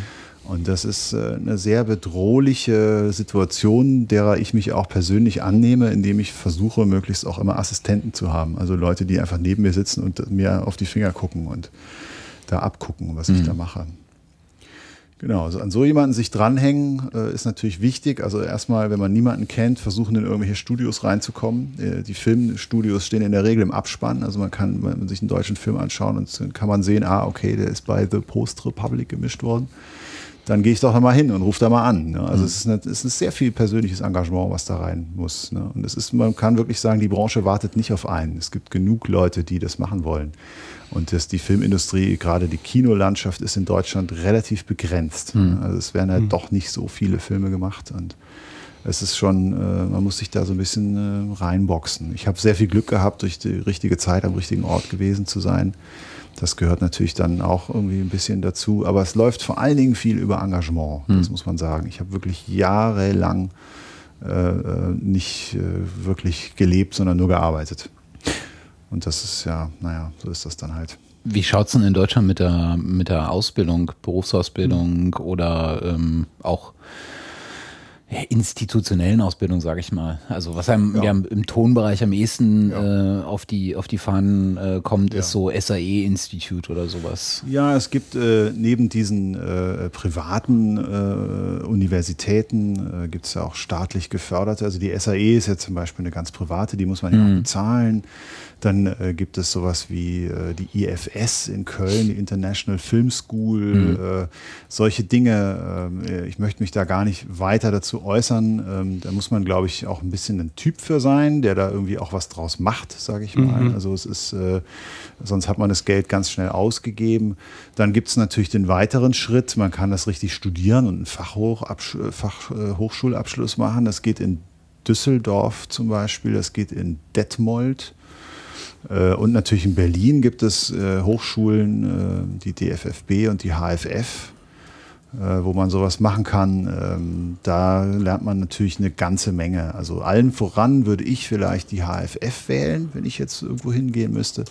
Die erscheinen mir so den beste, beste Mischung zwischen Theorie und Praxis zu haben. Mhm. Häufig ist bei den älteren Hochschulen oder diejenigen, die halt dann doch mehr so die die Ausbildung nicht zum oder die Ausbildung zum Toningenieur, so nennt sich das dann, oder eben zum, zum, äh, zum Tonmeister anbieten, sind, kommt die Praxis zu kurz. Ne? Und unser Beruf, der definiert sich schon wahnsinnig viel durch irgendwelche Tricks und irgendwelche Dinge, die man einfach durch Machen erlernen muss ähm, die kann dir jemand erzählen, die hast du am zweiten Tag vergessen. Mhm. Aber wenn du selber irgendwie vor diesem Problem stehst und sagst, das muss ich jetzt lösen und dann diesen Trick irgendwie umsetzt, den, den dir vielleicht gerade zufällig jemand erzählt hat oder den du irgendwie, dann ist das was ganz anderes. Also Erfahrung ist unheimlich wichtig und äh, die kann man einfach nur bekommen, indem man es macht. Ne? Also ich habe damals äh, Aushänge gemacht an Universitäten, habe gesagt, ich mische euren Film für lau und und da kam natürlich dann einiges zusammen und äh, da habe ich halt auch viel lernen können und dürfen und so. Und das muss einfach sein. Ne? Das braucht man, auch wenn man es studiert, würde ich sagen. Du hattest vorhin ähm, schon so mal das Thema USA erwähnt und dass das da so ein bisschen anders läuft, gerade in den großen Filmproduktionen, wo halt Major-Studios dahinter stehen, die halt auf die Millionen mehr oder weniger dann auch nicht mehr gucken, wenn der Film 200 Millionen kostet und dementsprechend natürlich auch große Teams äh, engagieren. Gibt es da eigentlich einen strukturellen Unterschied? Also ja. Haben, ja. haben die Filmstudios vielleicht eigene Tonleute, während in Deutschland viel mit Freien gearbeitet wird? Oder? Ja, also die, die, die Festanstellungsquote, sage ich mal, in Amerika ist höher als bei uns, wesentlich. Ähm, das System ist ein ganz anderes. Mhm. Also das, das, was die, die Filmfinanzierung, was der zugrunde liegt, ist ein ganz anderes. In Amerika spricht man vom Produzentenfilm. Mhm. Das bedeutet, ähm, dass äh, du kannst eine wunderbare Idee haben und der Regisseur kann äh, sogar den Film schon drehen aber zum Teil. Aber letztendlich, ob der Film groß rauskommt oder richtig fett aufproduziert wird, das entscheiden die Produzenten. Mhm. Und die Produzenten stecken auch ganz, ganz viel Geld da rein. Äh, da gibt es also sowas wie eine Filmförderung, gibt es da, glaube ich, nur sehr begrenzt in Amerika. Also die, die Filme, die dort, äh, die man kennt, die groß sind, das sind äh, produzentenfinanzierte Filme, während es hier in Deutschland äh, ganz anders aussieht. Mhm. Also da, selbst große, große Filmprojekte ähm, ich will ja jetzt gar keine Beispiele nennen, äh, sind, sind, äh, sind einfach von der Filmförderung finanziert. Die stecken da Millionen rein und das gibt es in Amerika so nicht. Und insofern hast du auch ein ganz anderes äh, Gefüge. Ne? Also zum Beispiel ist es in Deutschland so, dass der Regisseur relativ viel zu sagen hat. Das ist in Amerika überhaupt nicht so. Mhm. Also wenn der Film abgedreht ist und die Inszenierung mit den Schauspielern beendet ist, dann ist der Regisseur so gut wie abgemeldet. Mhm. Es sei denn, er ist natürlich irgendwie steckt da noch als Produzent mit drin, wie jetzt bei so einem Quentin Tarantino-Film. Der lässt sich natürlich nicht die Butter von der Stulle nehmen, aber äh, so ein Jerry Bruckheimer, der irgendwie Pearl Harbor oder was für Filme mhm. da, diese ganzen Actionfilme produziert, der ist der Chef und der Regisseur, okay. der, naja. Ne. Deswegen steht er auch immer so relativ groß in überall genau. drin. Ja, na klar, mhm. genau. Und das liegt halt einfach ganz klar daran, wer das Geld da rein tut in die Schüssel. Mhm. Ja, so sieht's aus. Am Anfang habe ich noch gedacht, ich habe Jerry Bruckheimer äh, gesehen, so bei CSI ganz oft, stand da glaube ich am Ende im Abspann mit und habe hab am Anfang noch gedacht, dass er halt der Regisseur ist. Mhm. Aber dann später habe ich gedacht, das ist ja nur, in Anführungszeichen, der Produzent. Aber das erklärt ja, es dann halt. Es ist einfach eine Verlagerung so. Ne? Hier tragen in Deutschland halt tragen die Regisseure auch diese Verantwortung ne? und sagen halt, okay, ich habe das so entschieden, wir machen, wir lassen da, was weiß ich, das Bild schwarz werden oder mhm. machen den Ton weg oder laut oder dies oder das und tragen dann am Schluss auch die Verantwortung für den Film. Ne? Das mhm. ist in mhm. Amerika dann natürlich auch nicht so und so. Das der Produzent trägt dann die Verantwortung, immer mhm. der, der es entscheidet. Was ich damit sagen will, ist, dass, äh, äh dass die produzieren auch ganz anders. Ne? Da sind äh, mhm. Umschnitte sind da an der Tagesordnung, weil eben immer wieder so Produzentenscreenings gemacht werden. Mhm. Das heißt, es wird dann vorgeführt, um Geld aufzutreiben für den Film und da muss er natürlich in einem möglichst guten Zustand sein, wo man sich möglichst viel schon drunter vorstellt vorstellen kann. Deswegen ist es ein ganz anderes System als bei uns. Mhm. Also es sagt mir leider überhaupt nicht zu. Ich finde unser System viel besser. Mhm. Ja, also einer, ich weiß gar nicht mehr, wer mir das mal gesagt hat, mal gemeint, so, weil er sich sehr kritisch so auseinandersetzt zwischen deutschen und amerikanischen Filmen vor allen Dingen, dass irgendwie in Amerika äh, die Filme fürs Publikum gemacht werden, hier in Deutschland Kunstfilme gemacht werden, hat er so sehr kritisch gesagt. Tja, das ist natürlich ganz klar eine Folge dessen. Ne? Muss man mm. sich mal mhm. überlegen. Der Produzent, der ja von der Geldseite kommt, der überlegt natürlich, wie er möglichst viel Geld mit diesem Film verdienen kann. Und dann denkt er sich, okay, wenn ich den Witz möglichst flach mache, dann kann jeder verstehen. Also mhm. äh, lachen mehr Leute, also habe ich mehr Geld verdient. So sieht's aus. Während ein Regisseur, der vielleicht ein Drehbuch auch geschrieben hat oder mit dem Drehbuchautor zusammen mhm. das, oder eine Buchvorlage adaptiert hat zu einem Kinofilm, der hat natürlich eine ganz andere, ein ganz anderes Bestreben. Der möchte mhm. was ganz anderes erzählen und das ist natürlich auch wieder was, was mir eigentlich eher zusagt, muss ich sagen. Mhm. Also ich finde es ganz toll, wenn jemand einen Film macht, der, der massentauglich ist, gerade in Deutschland. Ja. Ich habe mich wahnsinnig darüber gegrämt, dass zum Beispiel der Cloud Atlas so schlecht gelaufen ist. Mhm. Das wäre für ja. uns, für uns Filmschaffende wäre das ganz toll gewesen, wenn das ein super Erfolg gewesen wäre, mit ganz vielen Leuten, mit ganz viel Geld. Und ich hätte es den Beteiligten sehr, sehr gegönnt, einfach äh, weil sowas halt diese Landschaft unheimlich belebt. Ne? Wenn es auf mhm. einmal, wir sind da von Amerika äh, schon, äh, ich will jetzt nicht äh, eine Bewusstheit unterstellen, aber es ist schon bemerkenswert, dass der Film also bei den Oscars zum Beispiel keine Erwähnung fand und bei den Golden Globes nur am Rande. Und also man hat schon gemerkt, die Amerikaner haben da so ein bisschen drauf reagiert, wie das ist eigentlich unser Metier, hier so große Actionfilme und so. Was macht ihr denn jetzt da? Mhm. Also ein bisschen, äh, zumindest habe ich das so empfunden. Und äh, ich hätte dem Film das sehr gegönnt, dass er einfach da total abräumt und mm. Millionen von Zuschauern bekommt und war sehr traurig, dass es nicht so ist. Ne? Es ist halt, äh, äh, äh es ist halt äh, schon auch schwer, äh, mit einem mit einem mit einem Film Erfolg zu haben. Das Schöne daran ist halt immer wieder, dass man so kleinere Produktionen miterlebt, wie zum Beispiel jüngst Oh Boy, eine mm. ist, die ganz, ganz toll in den Kinos gelaufen ist und eigentlich sehr unerwartet ein unheimlich großes Publikum gefunden hat. Und das ist, äh, sowas ist natürlich immer wieder toll. Ja. Gibt es denn in der Branche, also in, bei Regisseuren gibt es das, in vielen anderen Bereichen des, des Filmschaffens gibt es das. Gibt es denn in der Branche der Tonmeisterei auch so Koryphäen? Also Leute, auf die die Szene selbst ganz genau guckt, was die machen, weil die besonders innovativ sind, weil sie besonders vielleicht auch so nach der Leck mich Attitüde, ich mache halt, was ich will, auch wenn es an anderen nicht passt und dadurch irgendwie Grenzen überschreiten, die vielleicht später so als dann natürlich wahrgenommen werden. Das ist für mich ganz schwer zu sagen, weil okay. wir sind so, wir sind so eine kleine Gruppe von Leuten. Okay. Also ich glaube, Filmmischtonmeister, die, die, die Originaltonfilme, also nicht Synchronfassungen, da gibt es ja. ja auch, das ist ja auch eine Branche für sich sondern die die Originaltonfassungen mischen und davon auch leben, die also nicht das einmal machen und dann wieder fünf Jahre nicht, sage ich mal, sondern wirklich wir kennen uns eigentlich alle. Mhm. Ne? Und dann kennt man halt auch den Mensch und die Person, die da dahinter steht und äh, kann da so ein bisschen, äh, kann da nicht ganz äh, vorbehaltlos urteilen, mhm. sage ich mal. Aber ähm, ich sage immer, ich bewundere die, die Mischer, die, die äh, dem, dem Film das geben, was der Film braucht. Mhm. Das ist, war schon immer mein, mein Ziel und ein großes Vorbild von mir, der, von dem ich äh, mir auch viel, viel abgeguckt habe, ist der Martin Steyer. Mhm. Das ist, äh, er hätte, könnte gut mein Vater sein und kam aus der Mischung von Crazy raus. äh, einem sehr jugendlichen Film mit einem Anfang 20er Regisseur und sagte zu ihm, mit der Musik hätte man aber mal ein bisschen jugendlicher umgehen können. Das war, war das dieser Stadelober-Film? Ja, als Mitte 50-Jähriger okay. zu dem 20-jährigen Regisseur. Da dachte ich mir nur so, wow, cooler Typ. Ne? Und das, das ist er wirklich. Und er geht halt, äh, mischt jeden Film so, wie, wie der Film es braucht und äh, hat auch keinerlei Ressentiments äh, in irgendeine Richtung, sei es die Unterhaltungsrichtung oder auch die, die, äh, die anspruchsvolle Arthouse-Richtung. Mhm. Der Mann kann einfach alles äh, sehr, sehr gut und äh, wahnsinnig tief bedienen und dafür habe ich einen ganz großen Respekt. Hat wahrscheinlich auch entsprechende Erfahrung einfach in dem, in dem, in dem Bereich. Natürlich, ja. Hm. Der macht, glaube ich, seit 45 Jahren Kinospielfilme. Hm. Wahnsinn. Mhm. Wahnsinn.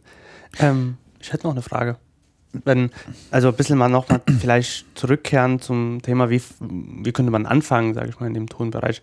Wenn ich, sage ich mal, äh, jetzt schon audioaffin bin vielleicht, also einer von unseren Zuhörern sagt, hey, ich mache auch schon einen Podcast oder habe schon Tonaufnahmen gemacht oder Musikproduktion und bin jetzt irgendwie total gepackt von dem Podcast heute. Kann ja kann ja vielleicht passieren. Oder sagt, hey, das wollte ich schon immer mal probieren. Das, ich wollte mich unbedingt mal damit auseinandersetzen.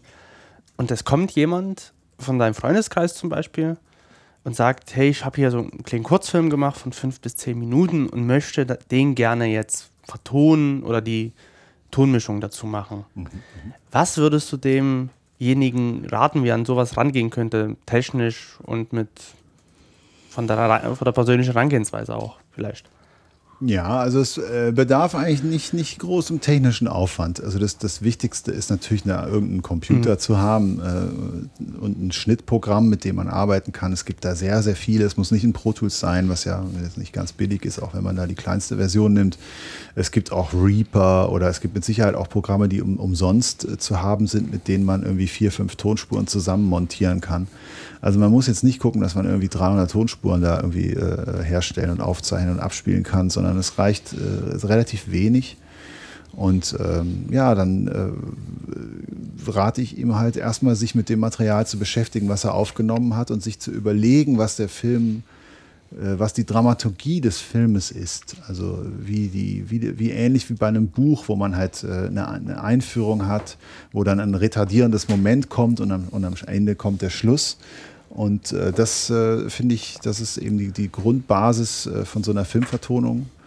Und die muss man sich eigentlich bei jedem Film zu, äh, wieder, wieder neu ins Gedächtnis rufen und sagen, okay, ich bin jetzt hier gerade dabei, meine Hauptdarsteller oder meine Hauptdarsteller einzuführen und den vorzustellen. Also was muss ich machen, damit das möglichst gut funktioniert. Und, und hier ist der Moment, wo alles auseinanderbricht und das Gewohnte, was ich eigentlich in dem Film bisher erzählt habe, sich komplett verändert. Also dieser retardierende Moment.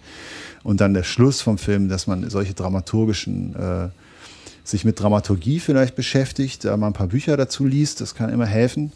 Und, ähm, und sich dann muss man halt gucken, es gibt, äh, man muss sich noch nicht mal eine, Sound Library kaufen. Auch das gibt es umsonst. Es gibt eine ganz, ganz tolle Website, äh, die heißt ähm, freesound.org. Mhm. Mhm. Und da kann man äh, äh sich von äh, Tonmeistern, die äh, ihre Töne einfach da zur Verfügung stellen, kostenlos Töne runterladen. Und das sind mittlerweile so viele, dass man damit mit Sicherheit wunderbar Filme vertonen mhm. kann. Also das ist ähm, mit kleinstem Gerät zu machen, würde ich mal sagen. Und wenn ich jetzt, sage ich mal, schon das mehr professioneller, also ich habe dann meine ersten Erfahrungen damit gemacht und mhm, sage, mhm. ich bekomme eine gute Resonanz mhm, vielleicht bei mhm. verschiedenen kleinen Filmprojekten und irgendwann kommt das Projekt, wo vielleicht auch ein bisschen Geld dahinter steckt. Mhm.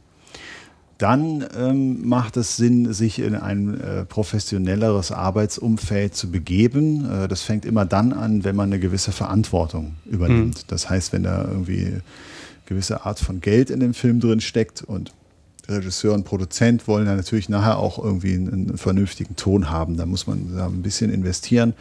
Da ist das Allerwichtigste ist, ist der Raum, in dem man arbeitet. Der sollte also raumakustisch ein wenig behandelt sein, dass er eben nicht so lange Nachhaltzeiten hat.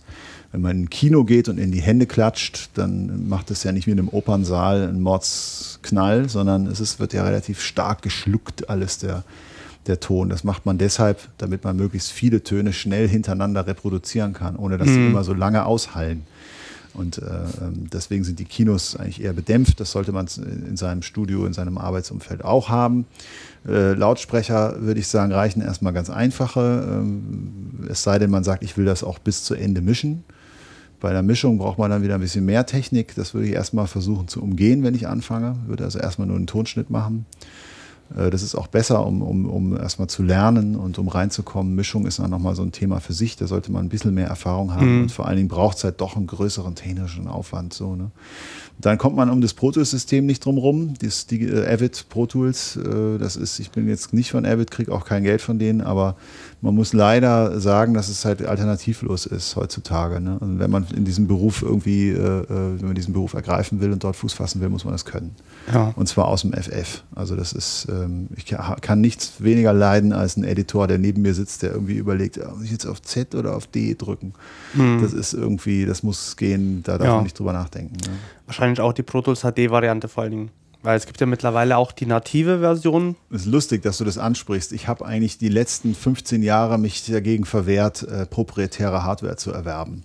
Also mhm. ich habe mir immer gesagt, ich kaufe mir lieber den neuesten, schnellsten Rechner, äh, mhm. als dass ich irgendwie so eine olle HD Pro Tools Karte mhm. mir ins Haus äh, hole. Und so habe ich das auch gemacht. Das fing an damals mit vier Pro Tools Systemen äh, über MIDI Timecode zusammengekoppelt, dass diese, naja, synchron liefen sie mhm. nicht, aber sie liefen zumindest irgendwie hintereinander her ähm, weil ich mich dagegen gewehrt habe, so ein, so ein teures Ding zu kaufen. Mhm. Und ich habe damit, glaube ich, viel Geld gespart, weil wenn man sich überlegt, was damals ein Mix oder ein Mix-Plus-System gekostet hat, äh, wie viele Tausende von Mark und dann kam das HD-System raus und äh, jetzt ist das HDX-System draußen. Also die, die, dieses Upgrade von diesen Hardware-Karten kostet jedes Mal einen Eimer voll Geld das habe ich mir immer gespart. Also das kann ich nur wirklich niemandem raten, darauf zu setzen. Wobei die Firma Avid, äh, die eben dieses Proto-System herstellt, jetzt gerade wieder versucht, die Leute da reinzudrücken in dieses mhm. System mit, diesen, mit dieser Hardware und so, was natürlich äh, wieder sehr schade ist. Aber mein Gott, ne, man ist diesen Ding unterworfen. Ich würde erstmal versuchen, mit möglichst kleinstem Aufwand da,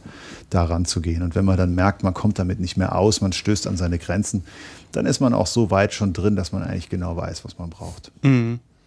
An der Stelle bringe ich einfach ganz kurz äh, Eigenwerbung. Äh, wer so ein bisschen ein paar Tipps zu, äh, zu Raumakustik und sowas haben will, dem sei die vorletzte Folge empfohlen. Die Ausgabe 4 Da haben wir mit dem Tom über Studioakustik und sowas gesprochen. Und auch gern die äh, Ausgabe 2, wo wir uns äh, des Themas DAWs und ähm, Software-Tools angenommen haben. Genau, wo wir vieles verglichen haben, bis auf Pro Tools. Das haben wir genau weggelassen. Wir, weil, wir, weil wir da niemanden hatten. Aber wo ich mittlerweile sagen muss, dass ich mich auch mittlerweile mehr befasst habe damit, da ich jetzt die native Variante habe, die, die Elfer und mich damit auseinandersetze. Aber irgendwann holen wir uns den Vergleich auch nochmal ran. Dann, mach, dann machen wir dazu nochmal eine Folge. Ge genau, genau wie es irgendwann wahrscheinlich auch mal einen Test zu Logic X geben wird. Wenn das irgendwann mal die Demo raus ist von Apple, aber wir bezweifeln es zum jetzigen Zeitpunkt. Wo wir gerade äh, bei, bei ja, mehr oder weniger Tipps für Einsteiger sind, äh, gibt es in deinem Bereich sowas wie die Bibel? Was man gelesen haben muss? Oder gibt es irgendjemanden, der so genial blockt, dass man sich darauf verlassen kann, äh, durch, durch das Abonnieren seiner Beiträge sinnvoll was zu lernen, ohne dass man studieren muss? Also ich sag mal, wenn man ganz am Anfang steht und äh, der Sache irgendwie ein bisschen näher kommen will, sollte man sich vor allen Dingen äh, diese ganze Technik und dieses ganze Zeug ist für viele ja eine Hürde. Mhm. Wir haben zum Beispiel relativ wenig Frauen bei uns in, äh, in dem äh, in dem ganzen Berufsbild, äh, was ich sehr schade finde und was mit Sicherheit auch ein Grund äh, liegt da drin, dass man immer von dieser Technik die ganze Zeit spricht und das irgendwie so in den Mittelpunkt rückt aus meiner Sicht äh, wird das Ganze immer, immer freundlicher zu bedienen, immer einfacher und man muss gar nicht jetzt irgendwie wissen, äh, mit wie viel oben dieser Widerstand jetzt da gelötet werden muss, mhm. sondern man kann äh, das relativ gut anwenden, wie das Word-Programm oder was weiß ich, Excel oder so. Das ist, kann man wirklich schon irgendwie vergleichen. Und deswegen würde ich mich als Einsteiger lieber mal mit Dramaturgie befassen. Und da mhm. ist ein ganz tolles Buch von Walter Murch.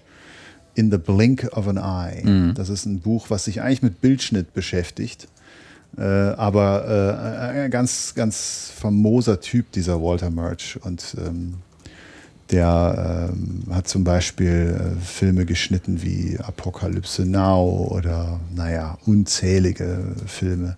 Anthony Minghella ist einer der Regisseure, die immer mit ihm arbeiten. Und von ihm gibt es halt ganz, ganz viele äh, ähm, tolle Statements. Der macht auch so, so Workshops und Kurse, die man besuchen kann. Und er hat eben dieses Buch geschrieben, was, was einen ganz, ganz tollen dramaturgischen Einblick in Filmdramaturgie gewährt. Das finde ich super. Dann gibt's, äh, jetzt kommt wieder mein Namensgedächtnis zum Tragen. Ich meine, es ist ein, der, der Weber heißt das. Das mhm. ist äh, ein ganz so ein blaues, größeres Buch. Äh, da geht es um Tonstudiotechnik. Ähm, da geht's, das ist ein, ein, ein, äh, so das Basiswerk für die ganze Tonstudiotechnik. Wer sich damit auseinandersetzen will, äh, sollte das lesen oder zumindest mal reinschauen. Da geht es dann auch manchmal recht physikalisch zu, mhm. ne, um, um, Audio und Schall und erste Wellenfront und so, um nur mal so ein paar Begriffe in den Raum zu werfen.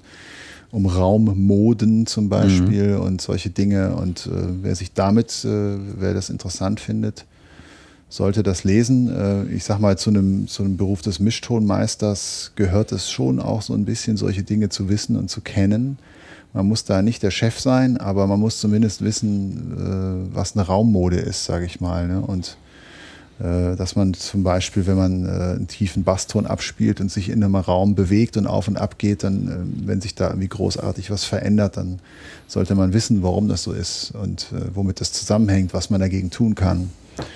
Äh, diese Dinge sind schon wichtig. Ja, ähm Bevor wir den äh, Deckel sozusagen auf den Topf tun und in unseren wohlverdienten Feierabend äh, gehen, lass uns doch nochmal das große philosophische Fass aufmachen. Ganz zum Ende. Der Berg, so als der, große Berg, der große Berg am Ende, ja. ähm, was ich mich die ganze Zeit so, während wir ähm, ähm, uns unterhalten haben, was ich mich die ganze Zeit gefragt habe, und ich kann mir die Antwort, würde ich fast meinen, zu 50 Prozent schon selber geben. Ich frage dich die Frage trotzdem. Warum nicht Hörspiel? Äh das ist eine gute Frage. Danke. Äh, es ist äh, nicht so leicht zu beantworten. Also ich sag mal, beides hat natürlich wieder seine schönen Seiten. Beim Hörspiel ähm, bist du noch, also als Tonmann, viel mehr der Geschichten erzählen. Mhm. Du musst noch viel mehr dafür tun, dass die Geschichte funktioniert. Äh, du musst sehr, sehr fokussiert arbeiten. Jedes Geräusch, was man nicht direkt und eindeutig zuordnen kann, ist ein Geräusch zu viel. Äh, das ist aber auch gleichzeitig wieder ein Punkt, der mich ähm, vom Hörspiel auch wieder so ein bisschen wegbringt, wo ich denke, naja, es ist aber auch mal ganz schön, irgendwas zu machen, was einen mal auf eine falsche Fährte lockt. Und äh, also für mich persönlich sind die Möglichkeiten, die ich in, in der Kinospielfilmvertonung habe, einfach wesentlich größer als im Hörspiel. Ja, eben weil ich sowas machen kann. Ich kann den Zuschauer total veräppeln mit Tönen und kann ihn auf eine ganz falsche Fährte locken, um ihn dann ganz blitzartig in die Realität zurückzuholen. Das ist beim Hörspiel wahnsinnig viel schwieriger, weil du jeden Ton, den du nicht wirklich sofort identifizieren kannst, mit dem kannst du relativ wenig anfangen. So, ne? Du musst wesentlich klarer und fokussierter arbeiten. Jetzt ist meine Hörspielerfahrung sehr begrenzt. Vielleicht gibt es da Kollegen, die sagen, ja, da habe ich aber dies und dieses Beispiel, wo das genauso war, wie du es jetzt sagst. Ne? Äh, es kann sein, dass, sowas, dass man sowas auch machen kann. Es wird jedoch am Schluss endlich schon so sein, dass es im Kinobereich, wenn man Kinospielfilmvertonung macht, doch ein bisschen leichter hat, mit, mit Ton umzugehen und Dinge irgendwie besonders darzustellen. Was mich besonders reizt an dem Thema ist, ähm, ich glaube, ich würde mich selber nicht als Innovator bezeichnen. Ich glaube, ich bin nicht der Mensch, der, der äh, sich, sich äh, was ganz Neues einfallen lässt und irgendwie sagt, okay, jetzt muss ich, äh, äh ich habe einen kreativen Schaffensdrang, ich, das muss irgendwie raus aus mir, sondern äh, ich bin derjenige, der unter, unter, einen, unter ein Werk von vielen, von einem Drehbuchautor, von einem Regisseur, natürlich auch von einem Produzenten, von den Schauspielern, äh, so eine Art Strich drunter zieht. Das ist äh, eine ganz, ganz tolle Sache an meinem Beruf, weil ähm, der Mischtonmeister ist der Letzte in der Kette der Filmschaffung. Mhm. Danach ist fertig. Und das äh, birgt manchen Nachteil, äh, in der Regel Zeit und Geld ist auch schon alle. Aber äh, der Vorteil ist, dass ich den, das, den Film wirklich beenden kann. Ne? Ein Kameramann gibt das dann ab an den, an den Filmcutter und überlässt ihm den Bildschnitt, wie lang die Einstellung, die er doch so toll findet, oder äh, wie lang der Cutter die dann im Film belässt, ob er sie ganz rausschmeißt. Äh, bei mir ist es so, mein Ton wird nicht mehr verändert. Der ist so, wie ich ihn mache, im Film drin. Und das ist äh, eine ganz tolle Sache. Vor allen Dingen erlebt man dann auch meistens Regisseure, die, die manchmal nicht loslassen können und ihr Baby nicht, nicht verabschieden können, mhm. äh, die aber manchmal auch wahnsinnig gelöst und erleichtert sind, dass sie diese in der Regel doch einen Prozess, der über Jahre geht, äh, hinter sich gebracht haben und äh, das Werk vollendet haben. Das ist schön, ist super. Mhm. Meinst du, es gibt abseits von Hörspielen eine Chance auf eine Art von Genre, wo Ton, und ich meine jetzt weniger Sprache, sondern Ton das Narrativ ist? Wo du sozusagen die Geschichte ausschließlich über Ton erzählst? Hm. Abseits vom Hörspiel. Weil das ist das, womit, was ich gerne machen würde, mal. Ich plane, äh, plane seit ewigen Zeiten dran rum und äh, bin, bin mittendrin und das wird ein ewiges Projekt, was, glaube ich, nie aufhört. Ja, also ich würde, als was mir zu dem Thema als erstes einfällt, sind Klanginstallationen, mhm. wie man sie in, in, Museen und Kinos kennt. Äh, äh sowas kann man äh, ähm, habe ich auch schon mal gemacht. Eine Klanginstallation, das hat eine ganz andere Anforderung natürlich. Da, äh, da, da geht es viel mehr darum, irgendwie eine Art Erlebniswelt mhm. zu schaffen durch Ton. Äh, da gibt es auch ganz tolle Konzepte und, und schöne Sachen. Das kann man auch sehr, sehr schön machen. Vor allen Dingen ist man da halt so frei in der, in der, in der äh, in der Technik sozusagen. Mhm. Ob man dann irgendwie nur mit einem Lautsprecher oder mit 530 arbeiten möchte, das kann man dann, oder wie man die aufstellt und anbringt, hinter der Tür, vor der Tür, durch dicke Stoffe durch. Äh, alles Mögliche. Also ich habe da mal was zum Thema Wasser gemacht. Das mhm. war, war, super spannend. Da haben wir teilweise einen Lautsprecher ins Klo geschraubt und der kam dann so von unten, der Ton aus dem Klo und, und solche Dinge halt. Das ist das, äh, das, ist, das, ist das, das Tolle daran, dass man halt so wirklich äh, auch die, die, die, das Erleben des Zuschauers eben nicht in, in einem festgelegten Kino hat, wo halt Stirb langsam 15 genauso vorgeführt wie äh, andere Filme, dass man da eben sagen kann, okay, man, man schafft sich diesen, auch diesen Raum, diesen begehbaren Raum völlig selbst und ist dann natürlich auch als Tonschaffender, wenn man schon nicht der, der Schaffende selbst ist, äh, natürlich auch zu einem großen Teil äh, dran beteiligt und sagt so, hey Mensch, das wäre eine super Idee, wenn wir zum Beispiel den Lautsprecher ins Klo schrauben, sodass man ihn nicht sieht und der Ton halt aus diesem Klo mhm. rauskommt und die Leute so, uh, vor diesem Ding stehen und sagen, wow, wo kam das denn jetzt her? Ne? Und äh, solche Dinge sind da sind natürlich sehr spannend und sehr reizvoll an solchen Klanginstallationen. Ist das vielleicht der Punkt, wo man, wenn man Film weiterdenkt in Richtung Augmented Reality, Immersion, wo die Reise hingeht? Weil in dem Moment, wo du versuchst, jemanden im Geschehen zu positionieren, du ja ganz anders als mit Surround Sound arbeiten musst, sondern dann musst du dich ja, also dann ist es, dann ist es erst richtig Surround Sound. Also naja, dann kommt es halt nicht nur auf der Fläche, sondern. Das ist, äh, ist ja ein laufender Prozess. Mhm. Deswegen Dolby Albo, äh, Atmos, deswegen äh, irgendwie Auro 3D und diese ganzen Formate, die es jetzt gibt. Ähm, das Bild ist halt wieder mal vorgegangen, so wie immer eigentlich, mhm. und ähm, hat im Prinzip gesagt, Mensch, wir haben jetzt hier ein 3D-Bild und äh, da ist unser 5.1-Ton, der stinkt da so ein bisschen ab dagegen. Ne? Also muss da was Neues her. Und dann hat man sich halt überlegt, okay, wenn man jetzt ein Monosignal hat, ist das eine punktuelle Schallquelle. Wenn man ein Stereosignal hat, dann hat man halt äh, eine Linie zwischen zwei Lautsprechern. Wenn man dann ein Surround-System hat, entsteht eine Fläche, also wie ein Quadrat. Mhm. Und dann, wie kriegen wir das jetzt irgendwie in die dritte Dimension, dieses Quadrat ausgedehnt? Und da gibt es halt eben diese verschiedenen Ansätze mit Atmos und Auro 3D und wie sie alle heißen.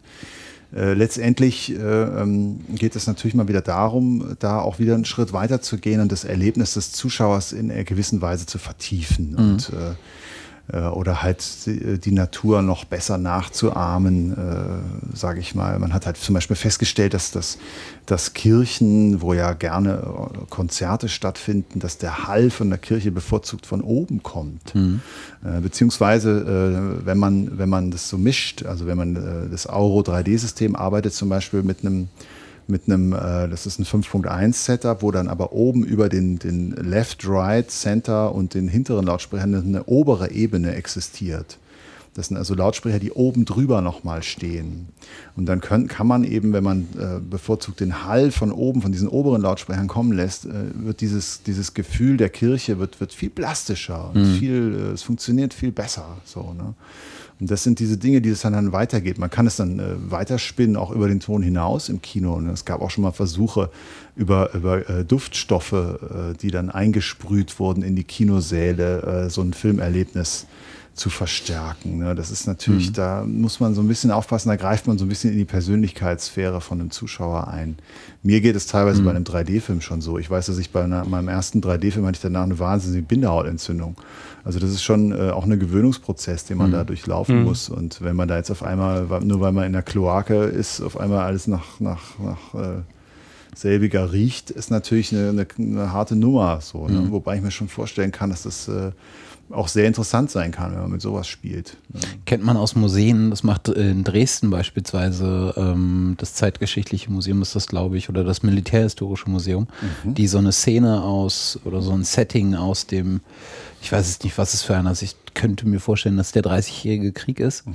wo sie über genau die beiden Sachen, über eine olfaktorische Installation und über eine ähm, äh, auditive Installation, mhm. genau ich glaube, die machen das über Bilder und so kleine, so kleine figurative ähm, Darstellungen und haben dann gleichzeitig eine Klanginstallation laufen, die genau so ein Szenario einer Schlacht darstellt und jetzt nicht immer nur mit Kanonschüssen und sowas, sondern auch mit Mar Marschieren, mit Schreien, mit, äh, mit, mit aber auch natürlichen Geräuschen, Regen und sowas.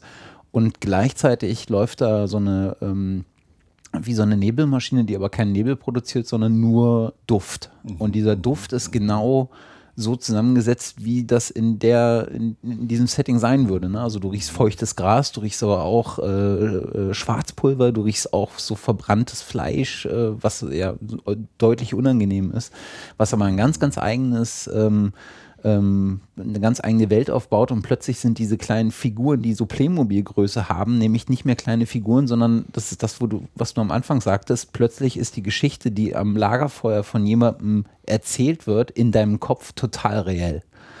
Und das ist echt abgefahren. Also. Hm. Ich, ja, das ist ich finde das auch super. Größten, also man, die, die, größte Gefahr in solchen Dingen sehe ich halt immer daran, dass man sich auch in diesem ganzen Kram wahnsinnig verzetteln kann. Mhm. Also ich, ähm, als ich angefangen habe, wurden Filme noch an, an einem Schneidetisch geschnitten. Mhm. Das bedeutet, es wurde, wurde ein, ein richtiger Filmstreifen ähm, wirklich manuell durchgetrennt und wieder zusammengefügt. Und da, da man sowas eben nicht mal so eben schnell in 30 Versionen ausprobieren kann, haben die Filme äh, sehr, sehr viel im Kopf stattgefunden von den Schaff mhm. Filmschaffenden. Das heißt, die haben sich vorher ganz genau überlegt, an welcher Stelle wie lang eine Einstellung sein soll, wo geschnitten wird und so weiter. Und das äh, äh, ist natürlich äh, sehr erleichtert worden durch, durch digitale Schnittsysteme, wo man eben mal eben schnell nochmal einen anderen Cut ausprobiert und dies und das. Hat aber auch manchmal dazu geführt, dass man manchmal sich so ein bisschen verliert in solchen Dingen. Mhm. Ne? Auch in diesen 300 Tonspuren. Vielleicht braucht es mhm. nur den einen Ton. Ja? Anfang des Jahres habe ich einen Film gemischt äh, mit einem Toneditor, den ich auch sehr verehre. Und ähm, das war jetzt keine monstermäßige Riesenproduktion, aber trotzdem gab es da am Schluss äh, äh einen Bildeffekt. Das heißt, die haben äh, ein Ufer gedreht mit einer Brauerei und aus dieser Brauerei, die sollen also ihre kompletten Bierreserven in den See entlassen und da schäumt es halt dann wie verrückt. Und das konnten sie natürlich so nicht drehen. Die können ja nicht so viel Bier in irgendeinen See lassen. Also wurde das im Computer nachher nachgebaut mit so einer riesigen Schaumwand. Sehr, sehr aufwendig im mhm. Bild. Ne? War ganz teuer und so weiter. Und dieser Tontyp, den ich so verehre, der legt da halt irgendwie so eine Monospur an und sagt so, das ist der Schaum. So, und dann habe ich das halt gemischt und also laut und leise gemacht, diese eine Spur. Und äh, das war's dann. Und das mhm. war super. Es hat super funktioniert und Kunde und alle haben es gesehen und dachten so, ja, geil, super Ton. Mhm. Ne? Und das ist das, was ich meine. Da kann man natürlich auch jetzt der Sache mit 200 Schaumspuren zu Leibe rücken. Mhm. Es wäre nicht besser geworden. Mhm. Ne? So, das ist, das ist auch eine große, große Kunst, einfach zu sagen, okay, das ist das, was es braucht und nicht mehr und nicht weniger.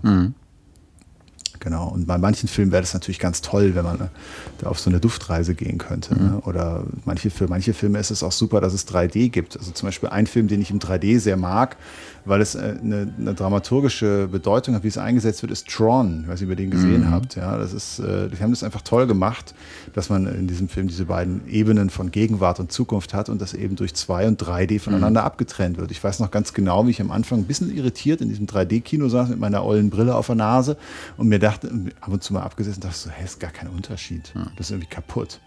So, ne? Bis dann auf einmal dann der Film so weit war, dass es 3D wurde und ich dann schnell merkte, oh, jetzt musst du die Brille anziehen, sonst ist es irgendwie doof. Ne? Und ähm, Ja. das ist sehr, sehr schlau umgesetzt und solche Dinge finde ich, das ist immer super. So muss das gemacht werden. Also es muss immer die Technik muss der Dramaturgie folgen. Sonst bin ich nicht mehr am Lagerfeuer, sondern irgendwie in irgendeiner Technikbude. Es darf halt auch nicht so übergriffig werden. Ne? Also Mhm. äh, Tron ist ja genau das. Es fliegt dir nicht permanent was ins Gesicht, wie in jedem äh, äh, zweiten 3D-Streifen, wo du, Naja. wo 3D sich darauf reduziert, dass Dinge auf dich zufliegen oder irgendwie sowas, sondern das ist ja sehr akzentuiert eingesetzt, um, um den Raum wirklich zu verdeutlichen, um Es diese Aktionsebene zu verdeutlichen. Ja, das ist ja wie mit allen, mit allen technischen Innovationen. Ich weiß noch, als das Dolby Surround rauskam, da kam die Sprache von hinten und was weiß ich nicht alles. Ne? Oder der Kühlsteh, die Klimaanlage in Thailand, die läuft halt auch immer auf Vollkanne. Ne?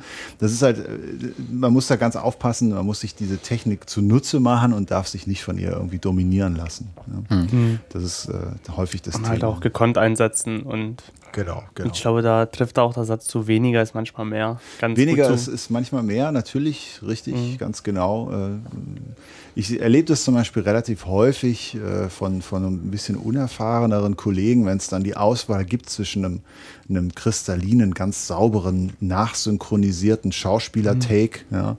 Der, Was weiß ich, Till Schweiger kommt nochmal ins Studio und spricht was ein, man nimmt das aufwendig nochmal auf und eben dem Originalton vom Set, der irgendwie so ein bisschen dreckig und verrauscht und ist und so. Ne? dass sie dann eher geneigt sind, äh, diesen, diesen nachsynchronisierten Ton, dem Originalen zu bevorzugen, einfach ob, ob seiner technischen Sauberkeit. Ne? Und letztendlich äh, ist es aber in der Regel so, dass diese Originaltöne vom Set einfach viel besser funktionieren, weil der Schauspieler einfach drin ist in der Rolle, weil er mit seinen Schauspielerpartnern zusammen dort in dieser alten Burg steht, wo die halt nun mal da gedreht haben und das alles sieht und spürt und fühlt und sich verinnerlicht. Und die, diese Dinge sind einfach viel wertvoller und da muss man einfach äh, die Technik dem hinten anstellen. Atmosphäre ist halt nicht ersetzbar. Klinisch tot ist im Zweifel nicht das, was man will. Genau, genau Ja. so sieht's aus. Ne? Und ähm, ja, so, aber trotzdem sind wir natürlich wahnsinnig froh davon, dass wir nicht mehr irgendwie auf Senkelband unsere Töne schneiden Ja. müssen. Ja. Und, äh, ne? Da gibt es auch ein schönes Beispiel auch aus der Musik, was ich jetzt gerade gehört habe. Also äh, das beim aktuellen Xavier Naidoo Album, wenn ich das richtig informiert bin, auch. ja. nee, über die Musik kann man sich ja immer streiten, aber die haben halt Ja. auch einen äh, Gesangstake drinne, wo man im Hintergrund auch mal eine Sirene hört. Und das hat halt den Hinter äh, auch den Hintergrund an sich, dass es äh, mal in einem Studio von den einen Produzenten auf, äh, nie mal im Studio im Wohnzimmer des einen Produzenten mal aufgenommen wurde abends, also so bei einem Bier und äh, oder wie auch immer dabei saßen und die Idee kam, lass uns das doch einfach mal machen. Und dabei war irgendwie das Fenster halb angekippt, aber das war halt der Take und der hat emotional halt gepasst und da war halt die Sirene im Hintergrund vom, äh, vom Krankenwagen oder, vom, oder das Martintor hat man gehört und da hat man gesagt, okay, wir nehmen das trotzdem. Ja, na klar, klar. Das finde ich eine super Entscheidung. Ne? Das, das ist einfach, darum geht's. Wenn die Stimmung passt und, ähm, und das rüberkommt, die Performance einfach das transportiert, das Gefühl, dann äh, muss man alles andere dem unterordnen. Ganz klar, finde ich. Ja. Rick Rubin nimmt Johnny Cash in seinem Wohnzimmer auf. Ja. Bestes Beispiel. Ja, ja, das gab es ja ganz oft schon. Ja. Ja. Mhm. Ja, wenn du nicht noch was hast, ich hätte Ich- noch eine letzte. Ich hätte auch noch eine letzte, aber Dann meine mach- machen wir, können wir auch zum Schluss machen. Meine. Echt? Ja. Okay. Wenn du wählen könntest, welchen, auf welchen Sinn du am ehesten verzichten könntest, was wären das? Tolle Frage. Äh, ich glaube, naja, es gibt ja neben dem Schauen und dem Hören gibt es noch so ein paar andere Sinne. Ich glaube, ich würde als erstes auf meinen Geruchssinn verzichten. Also natürlich als Tonmann auf die Ohren zu verzichten, ist äh, wäre eine schan- schreckliche Strafe. Da mag ich gar nicht so wirklich drüber nachdenken. Blinde Menschen, finde ich, ähm, haben auch ein schweres Schicksal. Äh, dann habe ich kurz noch überlegt, ob ich vielleicht den Tastsinn Mhm. wähle. Ne? Aber ich bin ein wahnsinnig haptischer Mensch. Mhm. Und äh, ich liebe das, äh, Dinge zu be begrabbeln und äh, mit meinen Händen Dinge anzufassen. Das, äh, ich glaube, ich würde am ehesten auf dem- und Essen ist halt auch eine meiner Lieblingsbeschäftigungen. Mhm. Insofern der Geschmackssinn muss bleiben. Ich würde auf die Nase verzichten. Ja. Das sind, glaube ich, Geschmack und äh, Geruch sind die beiden äh, Dinge, die, glaube ich, bei Ja. uns am allermeisten genannt werden. Ja, ja. Ja, ich glaub auch. Ja. Aber es ist Das eine schwere ist- Entscheidung. Also, Ja. das ist ganz klar. Bonnie, du Ja. kommst zum Abschluss. Ich komme zum Abschluss. Ja, so eine abschließende Frage. Welchen Film habt ihr zum Letzt, zuletzt im Kino geschaut? Das wird thematisch zumindest heute passen. Also wirklich angeschaut und in deinem Fall auch nicht dran gearbeitet. Einfach nur als, als, Zuschauer, Als Zuschauer. als Zuschauer geguckt. Mist, jetzt bringst du mich in eine schwierige Situation. Jetzt muss ich nämlich nachdenken. Jawohl. Ja, ja. Nee, naja, es ist, es ist Ja. schon so, das muss man sagen, das ist so ein kleiner Nachteil, wenn man, wenn man Filmschaffender ist.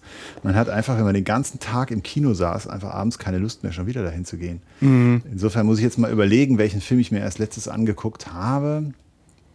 Ähm, also, welchen ich zu Hause gesehen habe, nicht im Kino, äh, war ähm, von Michael Glasner äh, This is Love. Und den fand ich sehr toll, muss ich sagen. Das ist ein ganz, ganz toller Film. Super. Äh, Matthias Glasner, Entschuldigung, nicht Michael. Was rede ich denn? Matthias Glasner, This is Love, super Film. Ähm, dann, was habe ich im Kino zuletzt gesehen? Also ich war im Hobbit, das weiß ich noch, den habe ich mir natürlich angeschaut. Ähm, auch aus vor dem Hintergrund so, was haben die, die Kollegen mit dem vielen Geld gemacht. Ne? Und ähm, war so ein bisschen traurig, äh, was, als ich den Hobbit gesehen habe, nicht wegen dem Ton, sondern vor allen Dingen wegen dem Film selber, der für mich eine wahnsinnig hohe Geschwindigkeit hat. Und wenn man sich die drei Herr der Ringe bei alle angeguckt hat, was ich natürlich getan habe, dann ging es mir nach dem ersten Film so, dass ich im Kino saß, als der Film zu Ende war und mir gesagt habe, ich bleibe jetzt hier so lange sitzen, bis der zweite Teil kommt. Und äh, das lag vor allen Dingen daran, dass der erste Teil diese unglaubliche Atmosphäre hat, diese wahnsinnige Ja. Ruhe und dadurch Urgewalt, wenn dann mal was passiert. Und der Hobbit ist unglaublich schnell. Es passiert ständig irgendwas. Und dadurch ist das, was, was passiert, gar nicht mehr so, gar nicht mehr, erreicht dich gar nicht mehr so sehr. Dabei sind das diese, diese Schlacht mit diesen Felsen, Giganten, diesen Steinriesen, das ist ja irrsinnig, was die da inszeniert und, und, und computerisiert haben und vertont haben, natürlich auch. Ne? Es ist, aber es ist, man merkt wieder ganz deutlich, es wäre viel schöner gewesen, wenn vor dieser Steinriesenschlacht mal irgendwie eine halbe Stunde Ruhe und Pause gewesen wäre. Dann wäre das ganz anders gekommen. So ist es eine Aneinanderreihung von, von Krach-Bumm und dadurch ist es gar nicht mehr gar nicht mehr so beeindruckend. Das fand ich an dem Film so ein bisschen schade. Deswegen hoffe ich jetzt auf den zweiten Teil, dass sie sich da so ein bisschen mehr wieder drauf besinnen und nicht alles von dieser Geschichte vom Hobbit halt erzählen müssen, sondern sich auf eher das so aufbauen wie den ersten Teil vom Herrn der Ringe, den ich wirklich großartig fand. Also das weiß ich noch, das äh, war ein tolles Erlebnis. Genau. Ja, nee, also Kino, letzter Kinobesuch, kann ich mich nicht dran erinnern. Das ist natürlich nicht so gut, ne? Nicht so Ja, aber der Hobbit ist auch, sag ich mal. ja, nee. gut. Ja, genau. ja, Matze, bei dir. Ich bin mir nicht sicher. Ich glaube, ähm, das war ein Freilichtkino und entweder habe ich äh, Fritz Langs Metropolis gesehen mit Mhm. Orchester oder es war Charlie Chaplin's City Lights mit Orchester, Ah, was großartig war. ja, das, Und reguläres Indoor-Kino war der Film von Dave Grohl in einem Programmkino über dieses äh, Sound City Studios in, Ah, in LA. super, Ja, super. das ist super. schon fanta Ja. fantastisch, ja. Das muss ich unbedingt sehen, ja, das ist, das ist toll. Da habe ich schon viel von gehört. Mhm. Mhm.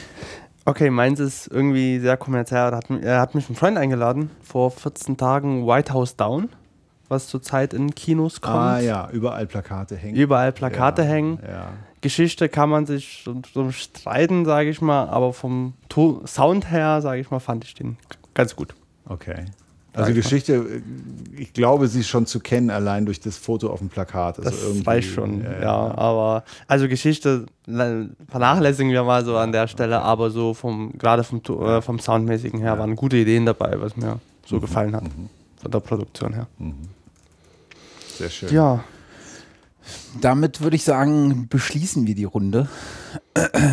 Wie, wo kann man dich finden? Habt ihr, hast du eigentlich ein Studio in Köln oder arbeitest du wirklich ausschließlich in Nein, anderen also Studios? ich habe einen, einen Schnittplatz bei mir zu Hause, Mhm. damit kann ich dann auch in Pantoffel ein paar, ein bisschen ein paar Filme editieren. äh, aber im Großen und Ganzen bin ich sehr viel unterwegs, wie schon gesagt. Ähm, äh, man kann mich im Internet finden. Ich habe eine Internetseite, kann man so ein bisschen was nachlesen, wenn das nötig ist. Und ähm, ja, ansonsten äh, bin ich halt immer sehr viel unterwegs in den Studios, wo ich gerade gebucht werde. Kann teilweise auch im Ausland sein. Letztes Mhm. Jahr war ich mal in London und in, dieses Jahr werde ich wieder nach Wien müssen für den neuen Ulrich Seidel-Film.